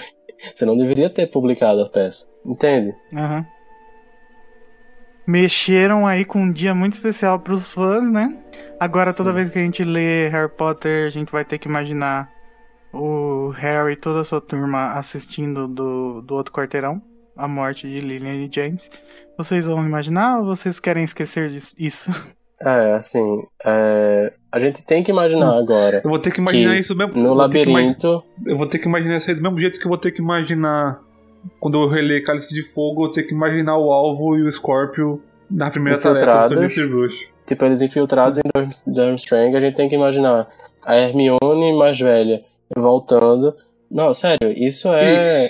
Tem, que- tem que imaginar Tipo- do lado da Hermione ainda. Sim, mas assim, isso é ainda pior porque não tem em nenhum momento no Cálice de Fogo uma coisinha que mostre que eles estavam lá, sabe? Porque isso é muito complexo de se fazer. Isso não era pra se fazer. Pra que, pra que um tema tão complexo, sabe? Pra que, pra que mexer com isso? Mesmo sabendo, enfim, mesmo sabendo que é, J.K. Rowling já tinha dito antes que era uma péssima ideia ter vira-tempo. Então quer dizer que agora qualquer- tudo que ela falou sobre vira-tempo não, não ser uma boa ideia, porque isso poderia fazer com que qualquer pessoa possa, possa voltar no tempo e aí a sua história não teria mais relevância, sabe? Porque ela é facilmente mutável. Foi basicamente isso que ela falou. Que vira-tempo não é uma, uma boa ideia por causa disso. Então, assim, então quer, quer dizer que agora qualquer pessoa, qualquer bruxo que tenha um pouquinho de conhecimento pode criar um vira-tempo e pode fazer isso com, com a, a história dela? É responsável. Não. É E responsável. detalhe, tiraram o texto do vira-tempo do Pottermore. né? Exatamente. Mas tem print. Tem print, a gente publica aí na notícia. Sim.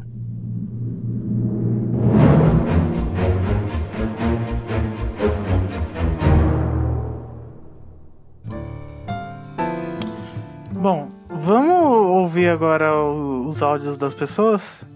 O primeiro áudio que a gente vai ouvir é do Juan Vinícius Nascimento, que mandou pra gente. E aí, pessoal, meu nome é Juan. Eu baixei o e-book de Cursed Child ontem e terminei hoje de ler. Eu li, eu confesso que eu li os spoilers da peça quando ela foi lançada, quando as prévias começaram lá em Londres. E eu realmente fiquei muito decepcionado e fiquei meio tipo, meio achei tudo, a maioria das coisas que eu li achei um absurdo assim. Mas depois de ler o livro, olhando como uma história feita especialmente para peça, ela não me pareceu tão ruim assim. As piores coisas são realmente alguns elementos que criaram e tudo mais, algumas coisas que realmente não combinam com nada do que a gente viu hoje, umas coisas bem absurdas. Mas o principal destaque da história nova de Cursed Child é realmente o drama. Foi muito bem escrito assim o drama entre os personagens, as relações entre pai e filho, entre Draco e Harry, etc. Por mais que eu tenha achado o Ronnie um personagem meio meio esnobado assim, ele não meio que não serviu pra nada nessa história. Mas enfim, no geral, assim, os personagens foram o que mais me conquistaram. Inclusive, algumas situações. é, algumas situações produziram uns diálogos muito bons. tem uns diálogos muito incríveis, assim, que realmente compactuou com a personalidade dos personagens. E, infelizmente, o final foi o que estragou a, a história. Tem muita coisa intragável mesmo. Umas coisas, assim, muito ridículas.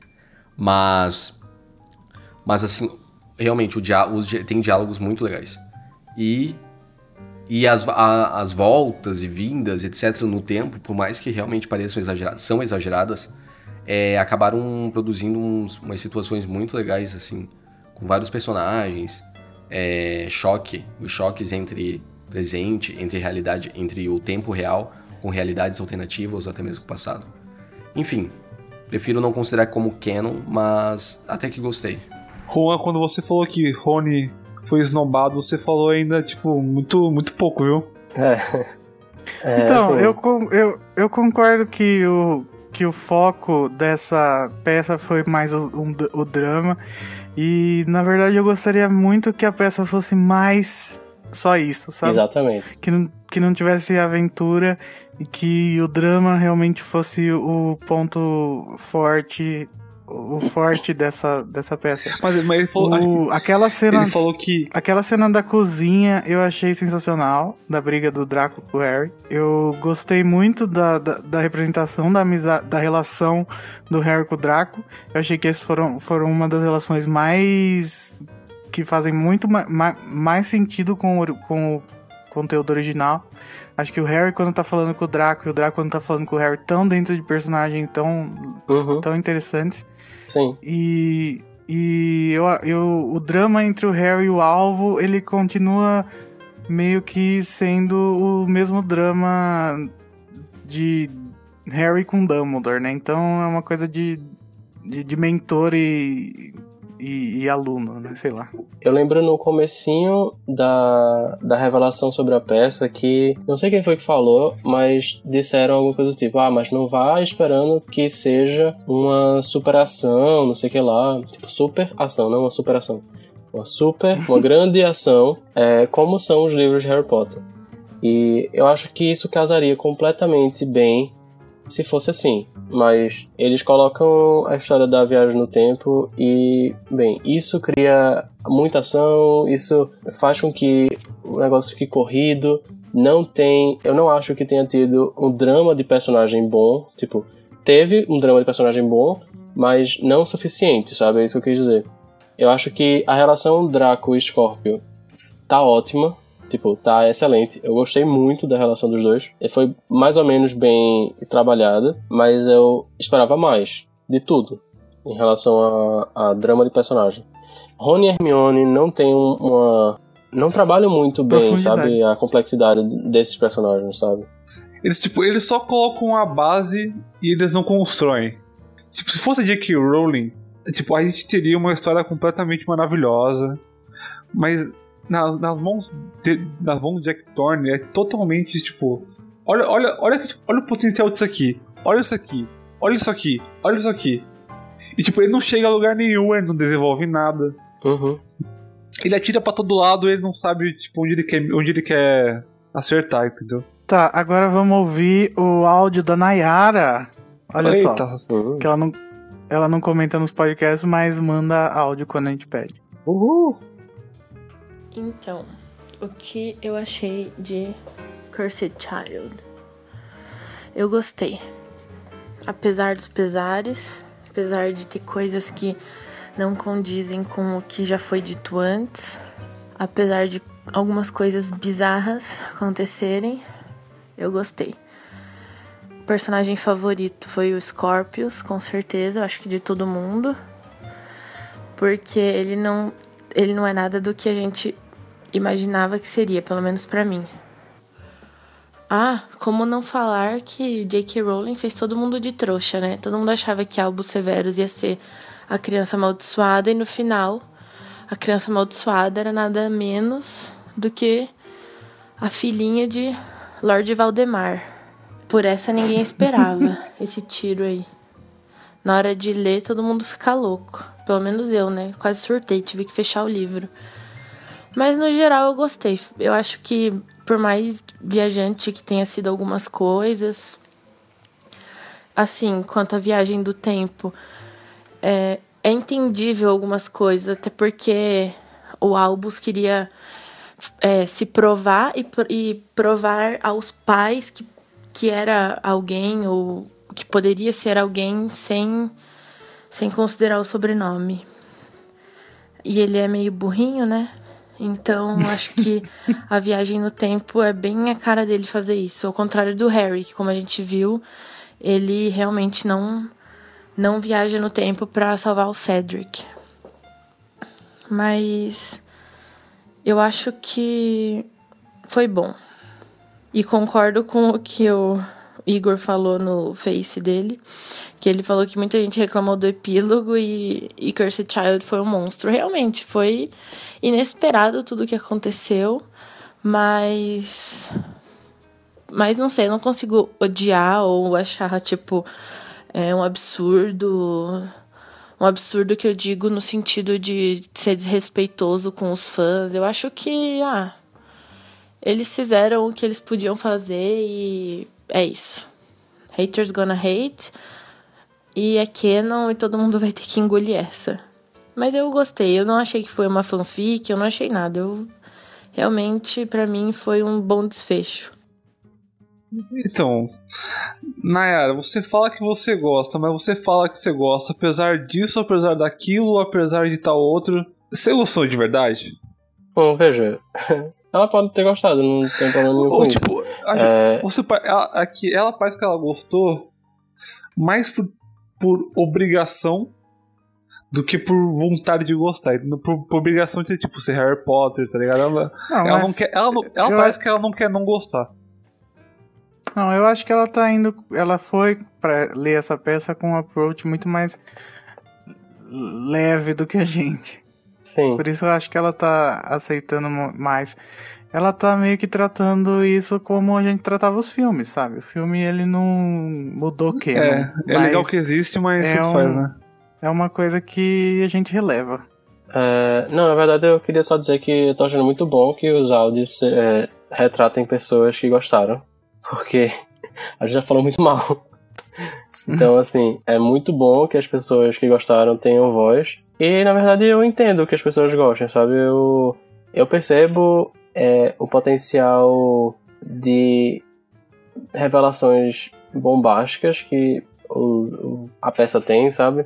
Tipo, eu não imaginava, quando eu tava lendo os spoilers, que a Delphi é, acabaria sendo o pivô, sabe, no final. Apesar de que tava muito estranho, ela ter sido jogada completamente pro, la pro lado, né? Tipo, ela não ter tido é, utilidade nenhuma praticamente na peça, no começo da peça. Foi só para introduzir, sabe? E deveria ter feito que eu tivesse uma pulguinha atrás da orelha, sabe? Mas, enfim, não, não, não fiz, não fez isso. Mas então é isso, né? Eu acho que eu não gostei porque. Eu não gostei da revelação. Primeiro porque a revelação estranha, Voldemort ter filho, etc, etc. Não, não consigo engolir. E eu não gostei também porque a personagem em si não foi bem construída para que existisse uma empatia e um. um tipo, e isso explodisse em mim, sabe? Tipo, não é como Quirrell no primeiro livro, não é como Lockhart no segundo livro, não é como é, Sirius Black no terceiro livro não é como Bartol Crouch Jr. no, no quarto livro, na verdade, Olho, Olho Toto Mudo barra é, Bartol Crouch, sabe? Não é como essas pessoas. É, é, completamente diferente, é uma personagem completamente dispensável na trama, no começo da trama, sabe? Ela não precisava aparecer, ela podia estar tá, tá, tá só no background fazendo as coisas acontecerem, sabe? Tipo, ela confundir o, o, o Amos, né? Enfim, uma coisa absolutamente estranha, né? Que eu não imaginava que é, um Confundos teria esse poder todo. Eu acho que faria muito mais sentido ser um, uma maldição imperdoável tipo o Império. Mas enfim, é, tudo bem. O meu problema maior é que ela não foi bem construída. O personagem era absolutamente dispensável no começo. Foi só para apresentar o personagem. E isso não é legal para mim, não achei legal. Eu acho essa peça, essa peça dá a impressão de que ela, ela foi pensada não para os fãs, mas para os espectadores, entendeu? O público geral. Sim, é. Pra quem for lá e ver os, os comensais passando por cima e Voldemort falando em volta de você, ela foi pensada para isso, entendeu? Não por causa do. Ela foi Pra sentir, de fato. pra né, você sentir isso, não pra você ler isso. É. E esse pra mim é o maior problema da peça, pra mim. Sim. Então, é, ela fala do, do que o personagem favorito dela é o Scorpion. Eu acho que é de todo mundo, né? Sim. Scorpio eu acho que Scorpion é, rouba a é cena. Ponto. Aham, e, a- e eu tava achando que talvez fosse porque o ator deve ser sensacional, mas não, é, é o roteiro. Ele é fofo e né? engraçado, que todo mundo gosta. Exatamente. Sim. Ele é tipo a Luna, só que sem as bizarrices. Né? Né, Renato? Sim. Mas eu gosto de bizarrices. Poderia ter. Vamos ouvir agora o áudio do Pedro. Pedro Potterish? Não. Fala galera, aqui é o Pedro de Recife. É, bom, terminei o livro Cursed Child, na verdade 100% ele ontem. É, enfim, foi uma sensação muito interessante de ler é uma nova história em forma de roteiro. É muito legal a gente poder imaginar algumas coisas, é, inclusive assim, sem tanta riqueza de detalhes do cenário, sem tanta riqueza de detalhes das vestes, dos personagens. Então, isso explora muito aquele, aquela ideia criativa que a gente tem né, e que provavelmente na peça, quase com toda certeza, isso deve ter tido um bom, um bom resultado. Em relação à história, é, não é surpresa, porque muitos fãs, é, assim como muitos fãs, eu não gostei da história. Eu achei uma história muito simples, uma história muito. é, vai de contra muitas coisas que já foram ditas por, por Rowling há um tempo atrás. É, e eu, sinceramente, achei que a história se perde quando ela vende a ideia de focar nos personagens, na relação de Harry com o filho, apesar disso desencadear muitos fatores, ser inclusive o responsável pelas coisas que acontecem na, no, no, no livro, no roteiro, mas eu achei que foi uma história muito simples, com diálogos muito crus. É, eu não criei empatia por alguns personagens. Eu alguns personagens novos eu simplesmente achava que não precisavam estar, não precisavam estar ali. As coisas aconteciam de uma maneira muito simples e que muitas coisas que já foram ditas pela história antes, elas foram simplesmente ignoradas. Elas foram deixadas de lado para manter um roteiro. Eu confesso que eu preferiria muito que ela tivesse focado no período entre a Batalha de Hogwarts e o epílogo, esses 19 anos que se passaram, onde milhões de coisas poderiam ter sido mais exploradas, é, o casamento de Harry e, Gina, o casamento de Rony e Hermione, como eles chegaram ao Ministério da Magia, como foi é, é, o período de estruturação do mundo mágico após a derrota de Voldemort, após a batalha de Hogwarts, como as famílias estru se estruturaram após a batalha, com muitas perdas, como foi o nascimento do primeiro filho do Harry, o nascimento do primeiro filho do Ron. Então tudo isso eu acho que poderia ter sido mais explorado. Então eu simplesmente não gostei da história, é, mas é o que temos agora, né? J.K. disse que não vai mais escrever sobre Harry Potter. Talvez seja porque isso seja o que deve ser feito, o que deve ser entregue, não mais do que isso. E é isso. Para mim, a história devia ter acabado em Relíquias da Morte, né? no epílogo de Relíquias da Morte. E mais temos aí mais um, um, uma obra para se basear de uma nova experiência e né, ver aí o que a gente pode discutir a partir de agora, porque muita coisa vai ser dita. Então, minha nota para o livro, peça, é uma nota 6. Eu acho que a peça poderia ser muitas coisas. Menos isso. Qual o nome dele? Qual o nome dele? Pedro. Pedro. Pedro meu Pedro. conterrâneo. Olha, eu até acho que isso é interessante, só que o problema é que a peça já foi tão corrida, imagina ela falando sobre tudo isso que você acabou de falar. Ia ser mais corrido ainda. Não, mas eu acho que, que a ideia dele seria, tipo, apaga isso de agora. E seria outra coisa completamente diferente. Talvez mais é, baseada na reestruturação, etc, etc. É, enfim, talvez sem essa história de Delphi e tal. Pra mim, é tipo, se for isso, pra mim seria ok. Então, pra mim também, uma ideia interessante. Sim. Só que em um É, livro, ele- em um livro, não em uma peça. Não, mesmo que Pode fosse ser peça. peça. Tipo, eu, eu acho que o, o suporte não vai mudar a história, sabe? O suporte não pode mudar a história.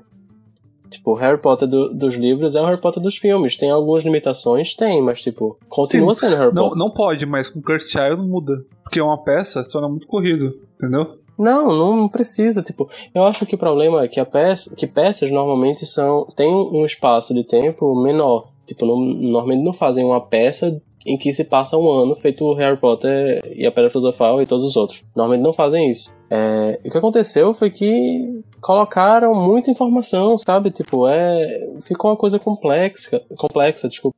Ficou uma coisa complexa e sem explicação. Sem, sem, eita, tô falando muito mal. E sem explicação. Quiseram, quiseram fazer um livro de Harry Potter é, com vários ambientes, várias é, vários focos, vários momentos numa peça, sabe? Isso é estranho. Tipo, e ao aquela... invés de eles Mano. Ao... Aquela, pass... focarem no... aquela passagem de tempo do segundo para o quarto no, do primeiro para o quarto ano é eu não consigo imaginar como isso foi como isso aconteceu na peça mas ok eu, eu tenho, tenho interesse em ver sabe? O que, o, que, o que me incomoda muito é que eles não pegaram a história do Harry e avançaram o que a gente já conhecia como canon, ou o que a gente conhecia como a história, ou os personagens. Eles pegaram e colocaram uma coisa no meio que é essa a morte do Cedrico e tentar fazer isso não ter acontecido. E deturparam coisas da história original que não precisavam ter sido mexidas e que uhum. como, como... É, é meio que só para fazer alguma coisa, parece, sabe? Parece que não é um, uma vontade de verdade de, de continuar a história. E. Como eu disse, eles pegaram que era Harry Potter e se jogaram no lixo e falaram: não, isso agora é Harry Potter.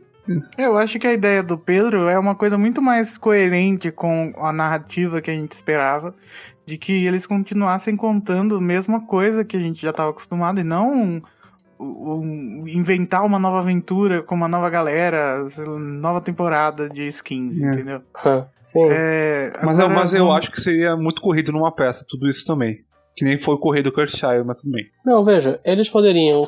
É, numa Ele peça... só falou a ideia. O jeito que essa ideia fosse colocada pode ser corrida ou não. É. é, exatamente. Tipo, eles poderiam focar num evento, tipo, num, num evento X que aconteceu nesse momento e aí vai dar dicas sobre o que aconteceu nesse, nesse meio tempo, sabe? É, não precisava ser aquela coisa tipo livro. Ah, dois anos depois, tudo havia mudado, sabe? Tipo, não precisa é, ser assim. O, o superpoder do roteirista é pegar um momento da história de uma pessoa que uhum. exemplifique todo o resto da vida dessa pessoa. Então. É fazer como a rede social fez, né? Naquela, naquela é, parte então. do, dos advogados e tal. Entendi. Você não precisa fazer um filme inteiro sobre a vida do Mark Zuckerberg. Você pode pegar um momento que você pode, através desse momento, explicar vários outros conceitos da vida inteira dele. Uhum. Então. Exatamente. Enfim, isso é. Vamos ouvir agora o áudio do Mailson. Eita. Bom, meu nome é Mailson e eu vou falar sobre o, um, um pouquinho sobre o, o, o livro da peça. Bom, o fato de ter uma, uma, oitava história, um oitavo livro, não sei como que o pessoal tá dizendo, tá chamando, é, encheu os olhos de todos os fãs. E. Não os meus. Apesar que, tipo, eu, particularmente, gostei de ter uma, uma história nova, uma coisa diferente, depois das Relíquias da Morte. Mas, na minha opinião, é, a J.K., primeiro, não deveria ter mexido com o tempo. Eu acho que ela foi no pior na, no pior lugar para se mexer, que foi com o tempo. Segundo, Voldemort. Oi, Voldemort, filho e não, na minha opinião, Voldemort não não tem lógica o Voldemort ter um, uma filha. E ela mesma já deixou isso muito bem claro. Eu não acho que que, que houve nexo nisso.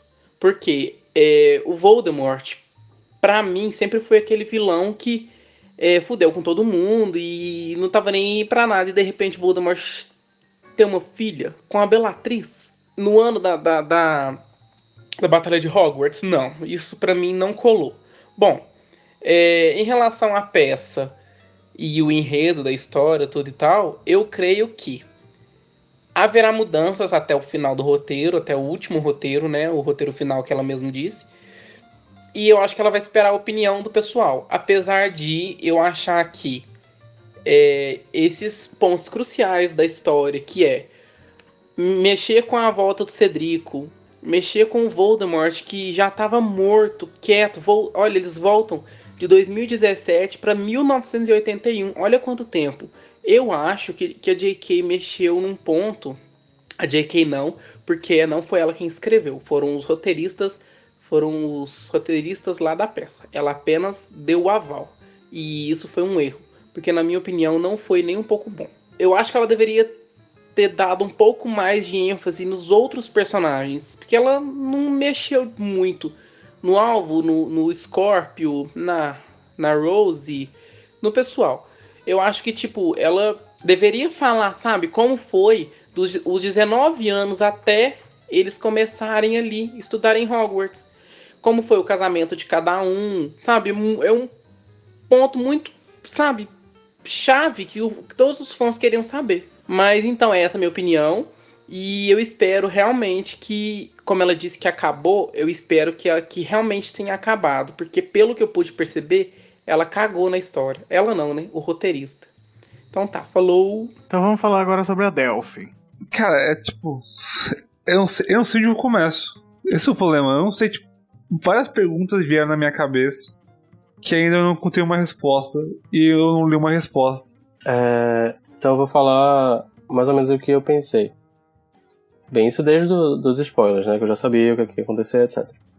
Mas enfim, o meu maior problema é aceitar que fisicamente é, Voldemort consiga ter filho. Sim, isso foi tipo, uma, uma, das minhas perguntas. É, eu acho que é muito irresponsável da parte de, uma, de um criador de uma história você criar essa, essa ideia de que a pessoa não tem, tipo, não funciona como um ser humano normal e depois colocar uma informação dessa, sabe? Tipo, e sem dar nenhum de uma explicação, tipo, se lixando para a lógica, para é, é, para deixar o, o, leitor confortável com essa revelação. Tipo, não existe um, um, um, uma coisa tipo, ah, sabe, sabe o Lockhart que ele ele ele na verdade ele não é um bruxo muito bom. Ele sempre colocava, é, ele sempre enfeitiçava os bruxos que faziam alguma coisa com Obliviate para que eles é, não soubessem que ele iria tipo ser, ter, ter a autoria da, é, do feito sabe? Não existe uma explicação, não existe uma. Ah, eu, tipo, ah, ok, Delphi é filha de Voldemort. Mas como foi isso? Mas o que que aconteceu? Mas o como é que Voldemort teve, teve um filho? sabe? Se, se, ela, se, ela, nem... se ela não coloca nenhuma explicação, você só pensa em duas possibilidades. Ou, ou a maneira comum, ou alguma inseminação artificial mágica. E, a, Sim, e as duas formas que aí... você pensa, tipo, é horrível de se pensar. Porque eu imagino o Voldemort fazendo sexo tipo de, de mãos cruzadas, tá ligado? Tipo, vai, faz aí que você tem que fazer. É, na, assim, na minha cabeça, é, Voldemort não tinha desejos sexuais. Ponto não só não tinha desejos sexuais, como é, eu não consigo imaginar o Voldemort tendo um órgão sexual funcional. Não consigo. Isso também acaba gerando várias, várias, então isso também acaba gerando várias perguntas, como se a Bellatrix ficou grávida, como que? E aparentemente ela ficou todo esse tempo na mansão Malfoy. Como que ninguém ficou sabendo que ela ficou grávida? Como tipo, é que o tipo, Draco não é, sabe, né? Como é que o Draco não sabe? Ela ficou nove meses trancafiada e, tipo, ninguém desconfiou. O...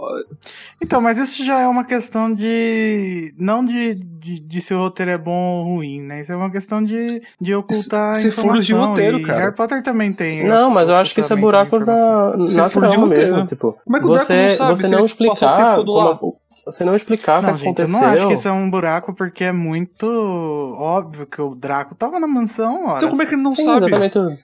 Não, provavelmente tem algum backstory aí que a gente não tem acesso ainda. Mas aí que tá, é, não é simplesmente um backstory, não é um backstory tipo da Minerva que não vai mudar nada, porque a história de Harry Potter não é, é a história da Minerva. Tipo, é um backstory que faz toda, tipo, faz tudo mudar, sabe? É, é tipo. É um backstory é... que deveria existir. É tipo... mexe com o Keno. Então, mas faz, é que faz tudo mudar se a gente pensar nesse, nessa história como a oitava história. E não se a gente pensar nessa história sozinha. Acho... O, que, o problema é esse marketing ainda da oitava história, porque a gente tem que pensar nessas, no, no, no sete e nesse como uma coisa separada. E aí a gente vai se sentir muito melhor, eu tenho certeza. É, acho que é a mesma coisa que a J.K. se a J.K. revelar tudo isso aí numa entrevista ou no Pottermore, tipo, eu vou ficar muito puto, cara. Porque é, é o jeito que ela revelou que Dumbledore era gay, entendeu? Ela revelou que Dumbledore era gay numa entrevista. Isso não faz nenhuma diferença na história. Ela não mostrou que Dumbledore era gay na história, entendeu? Eu não quero, eu não, eu não quero que ela me mostre que Delphi, tipo, talvez ela não seja filha do Voldemort, talvez ela seja só uma pessoa maluca no Pottermore ou entrevista. Eu não quero, que, eu não quero que ela assim, revele que, Bela, que Bellatrix tipo, se escondeu nove meses, ou ela tava em outro lugar. Eu queria, eu queria que isso estivesse na história. Ou então tá, gente, mas isso não ela... é importante pro público da peça, isso é importante pro público dos sete livros. Sim, mas, tipo, é, é esse é o público da peça. O público da peça não. é o público dos sete livros. Mas é, não. tipo, ninguém que não, não entende, não, ninguém que não conhece Harry Potter, vai lá, é. porque muitas vezes, o quem foi que falou, acho que o Jack Thorne falou, é, é preciso, é preciso que, que as pessoas, tipo, saibam, conheçam os livros, sabe, para entender a peça. É. E é, sabe? Tipo, é isso que tem que acontecer. Na verdade, o que eu queria dizer só é que, tipo, Dumbledore ser gay, eu acho, tipo, e isso não estar no livro, eu acho até ok. Apesar de que eu acho, apesar de achar... É mais uma oportunidade perdida. É, é, realmente, é, eu acho que ela desperdiçou uma oportunidade de de colocar uma representatividade LGBT lá na, nos livros. Mas ok, tipo, isso não mudou, não muda a história, não muda o que passou, sabe? Na verdade, isso gera interpretações, mas são interpretações que também não fazem a menor mudança para a história central, sabe? Agora, Delphi ter sido concebida naquele, naquela situação, etc., e Bellatrix grávida naquela situação, etc., faz, muda, sabe? Muda o, o, o, encadeamento lógico que as coisas aconteceram. É, isso é que eu não consigo aceitar, isso é que eu não, não consigo entender, porque que, veja, tudo bem, é, é aquela coisa, ok, Delphi é filha de Bellatrix e Voldemort, beleza, seja, agora, deixe claro por que, que ela é filha de Bellatrix e Voldemort. Foi o quê? Foi uma forma de dominar, como, como o Igor tava me falando, tava me falando, ah, é, ela, ele queria é, dominar ela, etc. Tudo bem, foi uma forma de dominar? Beleza, ok. Vamos pa passar para a próxima pergunta. É, Voldemort tem um corpo é, bom o suficiente para fazer isso? Segunda pergunta. Ah, ele tem, beleza. Ok. Terceira. Por que, que ele fez isso? Sabe? Não tem nada. E o que, que aconteceu com, com Bellatrix? Tipo, nesse, nesse, nesse, nesse intervalo de tempo? Por que, que é. não tem nada? Quarta pergunta, sabe? quarta pergunta, como ele fez isso? É, os personagens, Harry, Rony, Hermione, Draco e Gina, eu acho que são esses cinco. A Alvin Scorpio também estava no meio, mas enfim, ele não conheceu o Voldemort. É, essas pessoas, elas não questionaram, tipo, falaram, falaram que, ah, como assim? Voldemort teve filho, não sei o que lá, não sei o que lá. Mas não questionou a revelação dela, apenas disse, ah, ok, beleza. Vamos, vamos pro próximo. Vamos pro próximo enredo. Pro, pro, pro próxima parte do enredo. Sabe? Uhum. Essa para mim é a principal, o meu principal problema. É não responder nenhuma pergunta potencial, entende? Vamos pro próximo áudio, então. Polêmico. O próximo é do Diego. Oi, oi pessoal, aqui é o Diego Lucas de Fortaleza. Terminei o livro agora há pouco. Gostei muito do resultado do livro. Achei que Desde 2007 ainda me lembro do dia quando chegou aqui em casa o, o sétimo livro, ainda em inglês, para eu ler. Foi uma sensação épica trazer tudo de volta. Oh, claro que não acho esse livro de fato melhor, não vou dizer melhor, mas era um bom, ótimo bônus para a conclusão da história. Dou um 8,5 para a história. Até mais. É, eu entendo porque as pessoas gostaram, sabe? Eu entendo.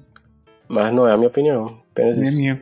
Eu entendo e aceito. Não, é, é, é, muito, é super fácil de entender tipo, o apelo nostálgico da peça, né? Que é isso que o Diego tá falando, né? Uhum, exatamente. Tipo, eu queria gostar, é... gente. Eu realmente queria gostar, mas. Desculpa. Eu também queria. Na verdade, é... eu fiquei muito ansioso para ler essa, essa peça. Mesmo sabendo a história, eu fiquei muito ansioso para ler a peça. Nos últimos na última semana, sabe, de lançamento. Porque era aquela coisa, não, pode ser ruim, mas eu ainda vou sentir que eu tô, né, todo no mundo. Não senti, foi uma frustração, sabe, do não, começo ao fim. Eu, que, eu queria muito ler porque eu queria, eu, eu tava pensando assim, como que eles, como, como que aconteceu isso? Como que a pessoa tirou essa informação da peça. O que, o que aconteceu na peça pra pessoa ter tirado essa informação? E era por isso que eu queria ler o livro. Porque eu queria entender o que estava acontecendo no palco pra pessoa tirar a informação que ela deu no spoiler. E, gente, o que aconteceu no palco é realmente tão simples quanto os spoilers. Uhum. Esse que é o problema, né? Sim. Mas já que a gente já tá com duas horas e meia de gravação, vamos pro próximo áudio que é do Elton. E ele comentou sobre a crítica do Vinícius. Principalmente ele tava falando baseado na crítica do Vinícius. Pelo menos pra mim, em relação a, ao, ao vira-tempo, não me incomodou muito, assim como outras coisas do, do, do que tem na história e tal, né? Mas sim, essa questão de voltar no tempo é muito perigosa e tal, mas sei lá, eu achei plausível. Ah, é, muitas dessas coisas não tem muito a ver com a teoria do tempo que a J.K. Rowling é, citou né, dentro da sua própria história, mas sei lá, vendo depois de ver várias temporadas de Doctor Who, de Viagem no Tempo, fez sentido para mim, eu comprei essa parte assim, sabe? Enfim. Mas teve outras coisas aí que, que eu não gostei, que simplesmente pra mim não faziam sentido, tipo o Voldemort. Eu entendo, né, que tipo, você tem um filho, é uma questão de, de, de, de se imortalizar e o Voldemort queria muito isso, mas sincera, sinceramente é algo que eu não consigo imaginar, tipo essa cena. Realmente não, não, não consigo. A outra característica que o autor lá da resenha é, mencionou que ele não gostou e que eu particularmente adorei é, são as referências que, que, que a peça faz a, aos outros sete livros da, da, de Harry Potter. Eu achei simplesmente genial isso é, e acrescentou né, toda aquela, aquela sensação nostálgica da gente voltar num ambiente que a maioria cresceu e que já está muito ambientado né, ali no mundo bruxo. E, e eu particularmente achei maravilhoso essa parte de, dessas referências ao, ao mundo bruxo, às outras séries, né? É, quer dizer, aos outros livros. Realmente, Cursed Child é, tem muito aquela vibe de, de revival de séries de TV, né? É uma história que se passa no futuro, né? Anos depois da, da, da original foi concebida traz algumas repetições que é para causar aquela nostalgia, traz uma historinha nova que nem sempre convence, mas que de certo modo serve ali, né, para movimentar os fãs.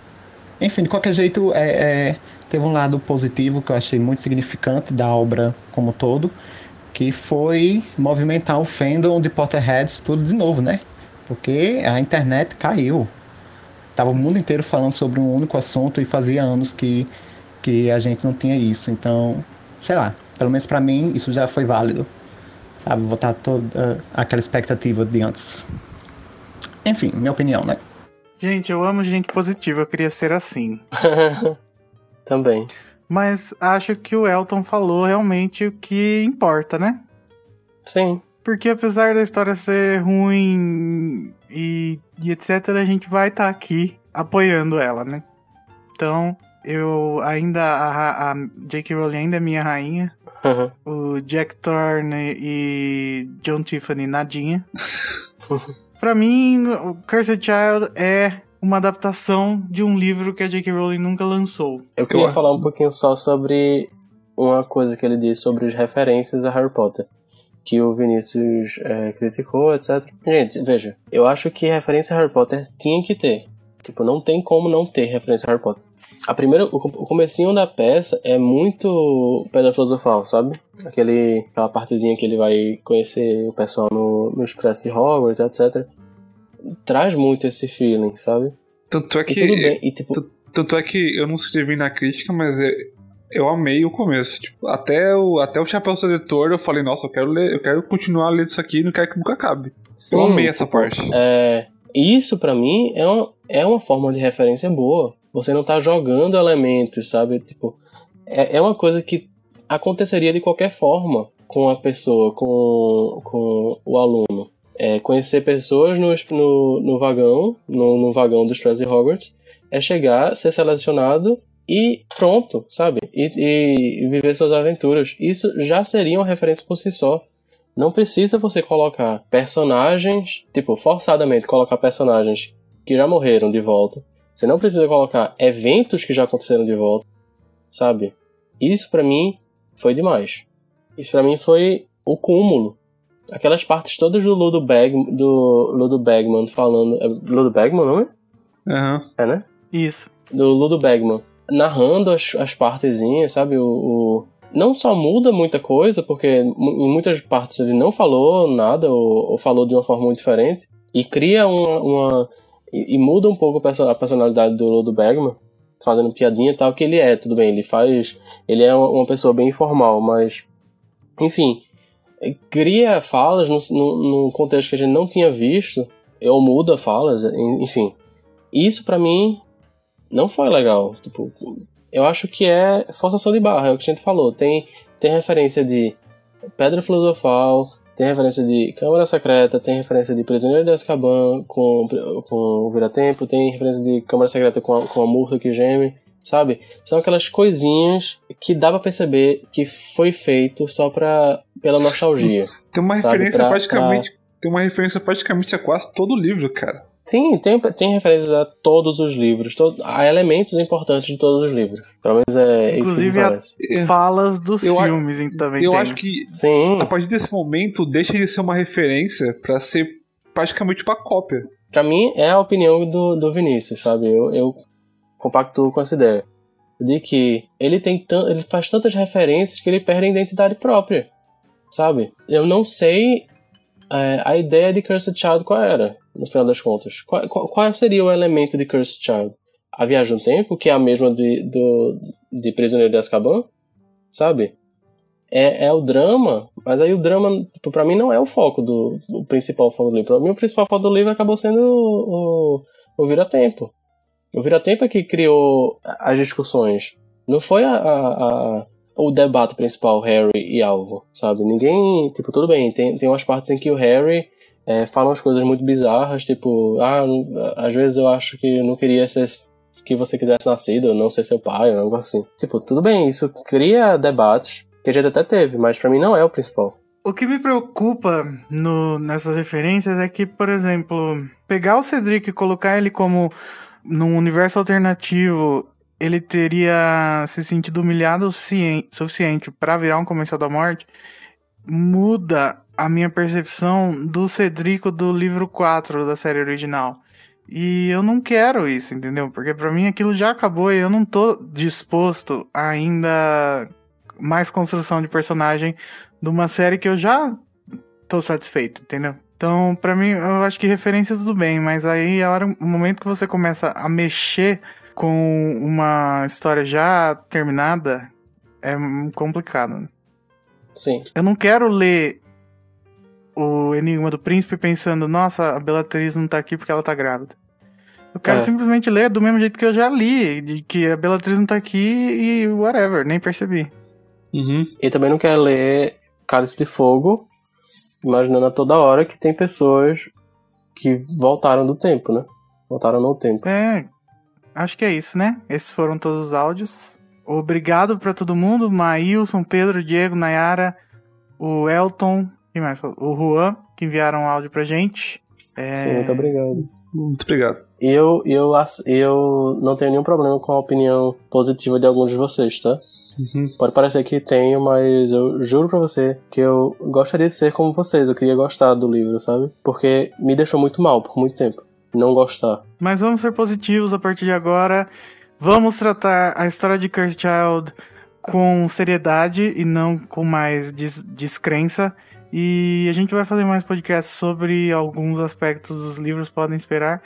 Apesar do próximo podcast ser sobre animais fantásticos, já que a gente não fala sobre o assunto há muito tempo. A gente fala sobre, mais sobre a questão do Canon em outro episódio. Fiquem atentos aí que mês que vem vai sair um episódio sobre Animais Fantásticos. A gente vai comentar o trailer, vai comentar o texto de Will Morning, vai comentar tudo que a gente não comentou nos últimos tempos por causa de Cursed Child. Sim.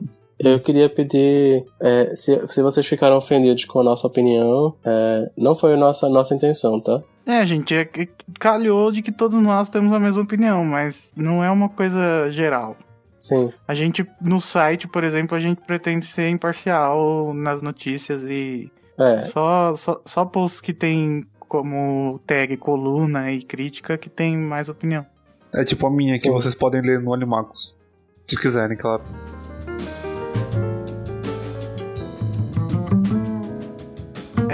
Gente, se- então segue a gente lá no Twitter, no Facebook, site Animagos, no YouTube é Animagos Brasil. Lembre-se de dar estrelinhas no iTunes, no, podca- no, no aplicativo podcast, pro nosso podcast, porque assim a gente ganha visibilidade dentro deste aplicativo maravilhoso. Se você está ouvindo no Mixcloud, que é o nosso sistema novo que a gente tá subindo o podcast também para quem gosta de ouvir no, no Android, a gente pede que você deixe um coraçãozinho lá, um like. E é isso aí. Eu sou o Igor. Eu sou o Renato. Eu sou o Vinícius Ebenal. Com U ou com L? Com o.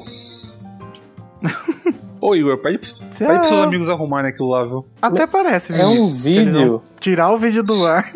por causa de um. Por causa que você tá com, com raivinha porque tá, seu nome tá errado.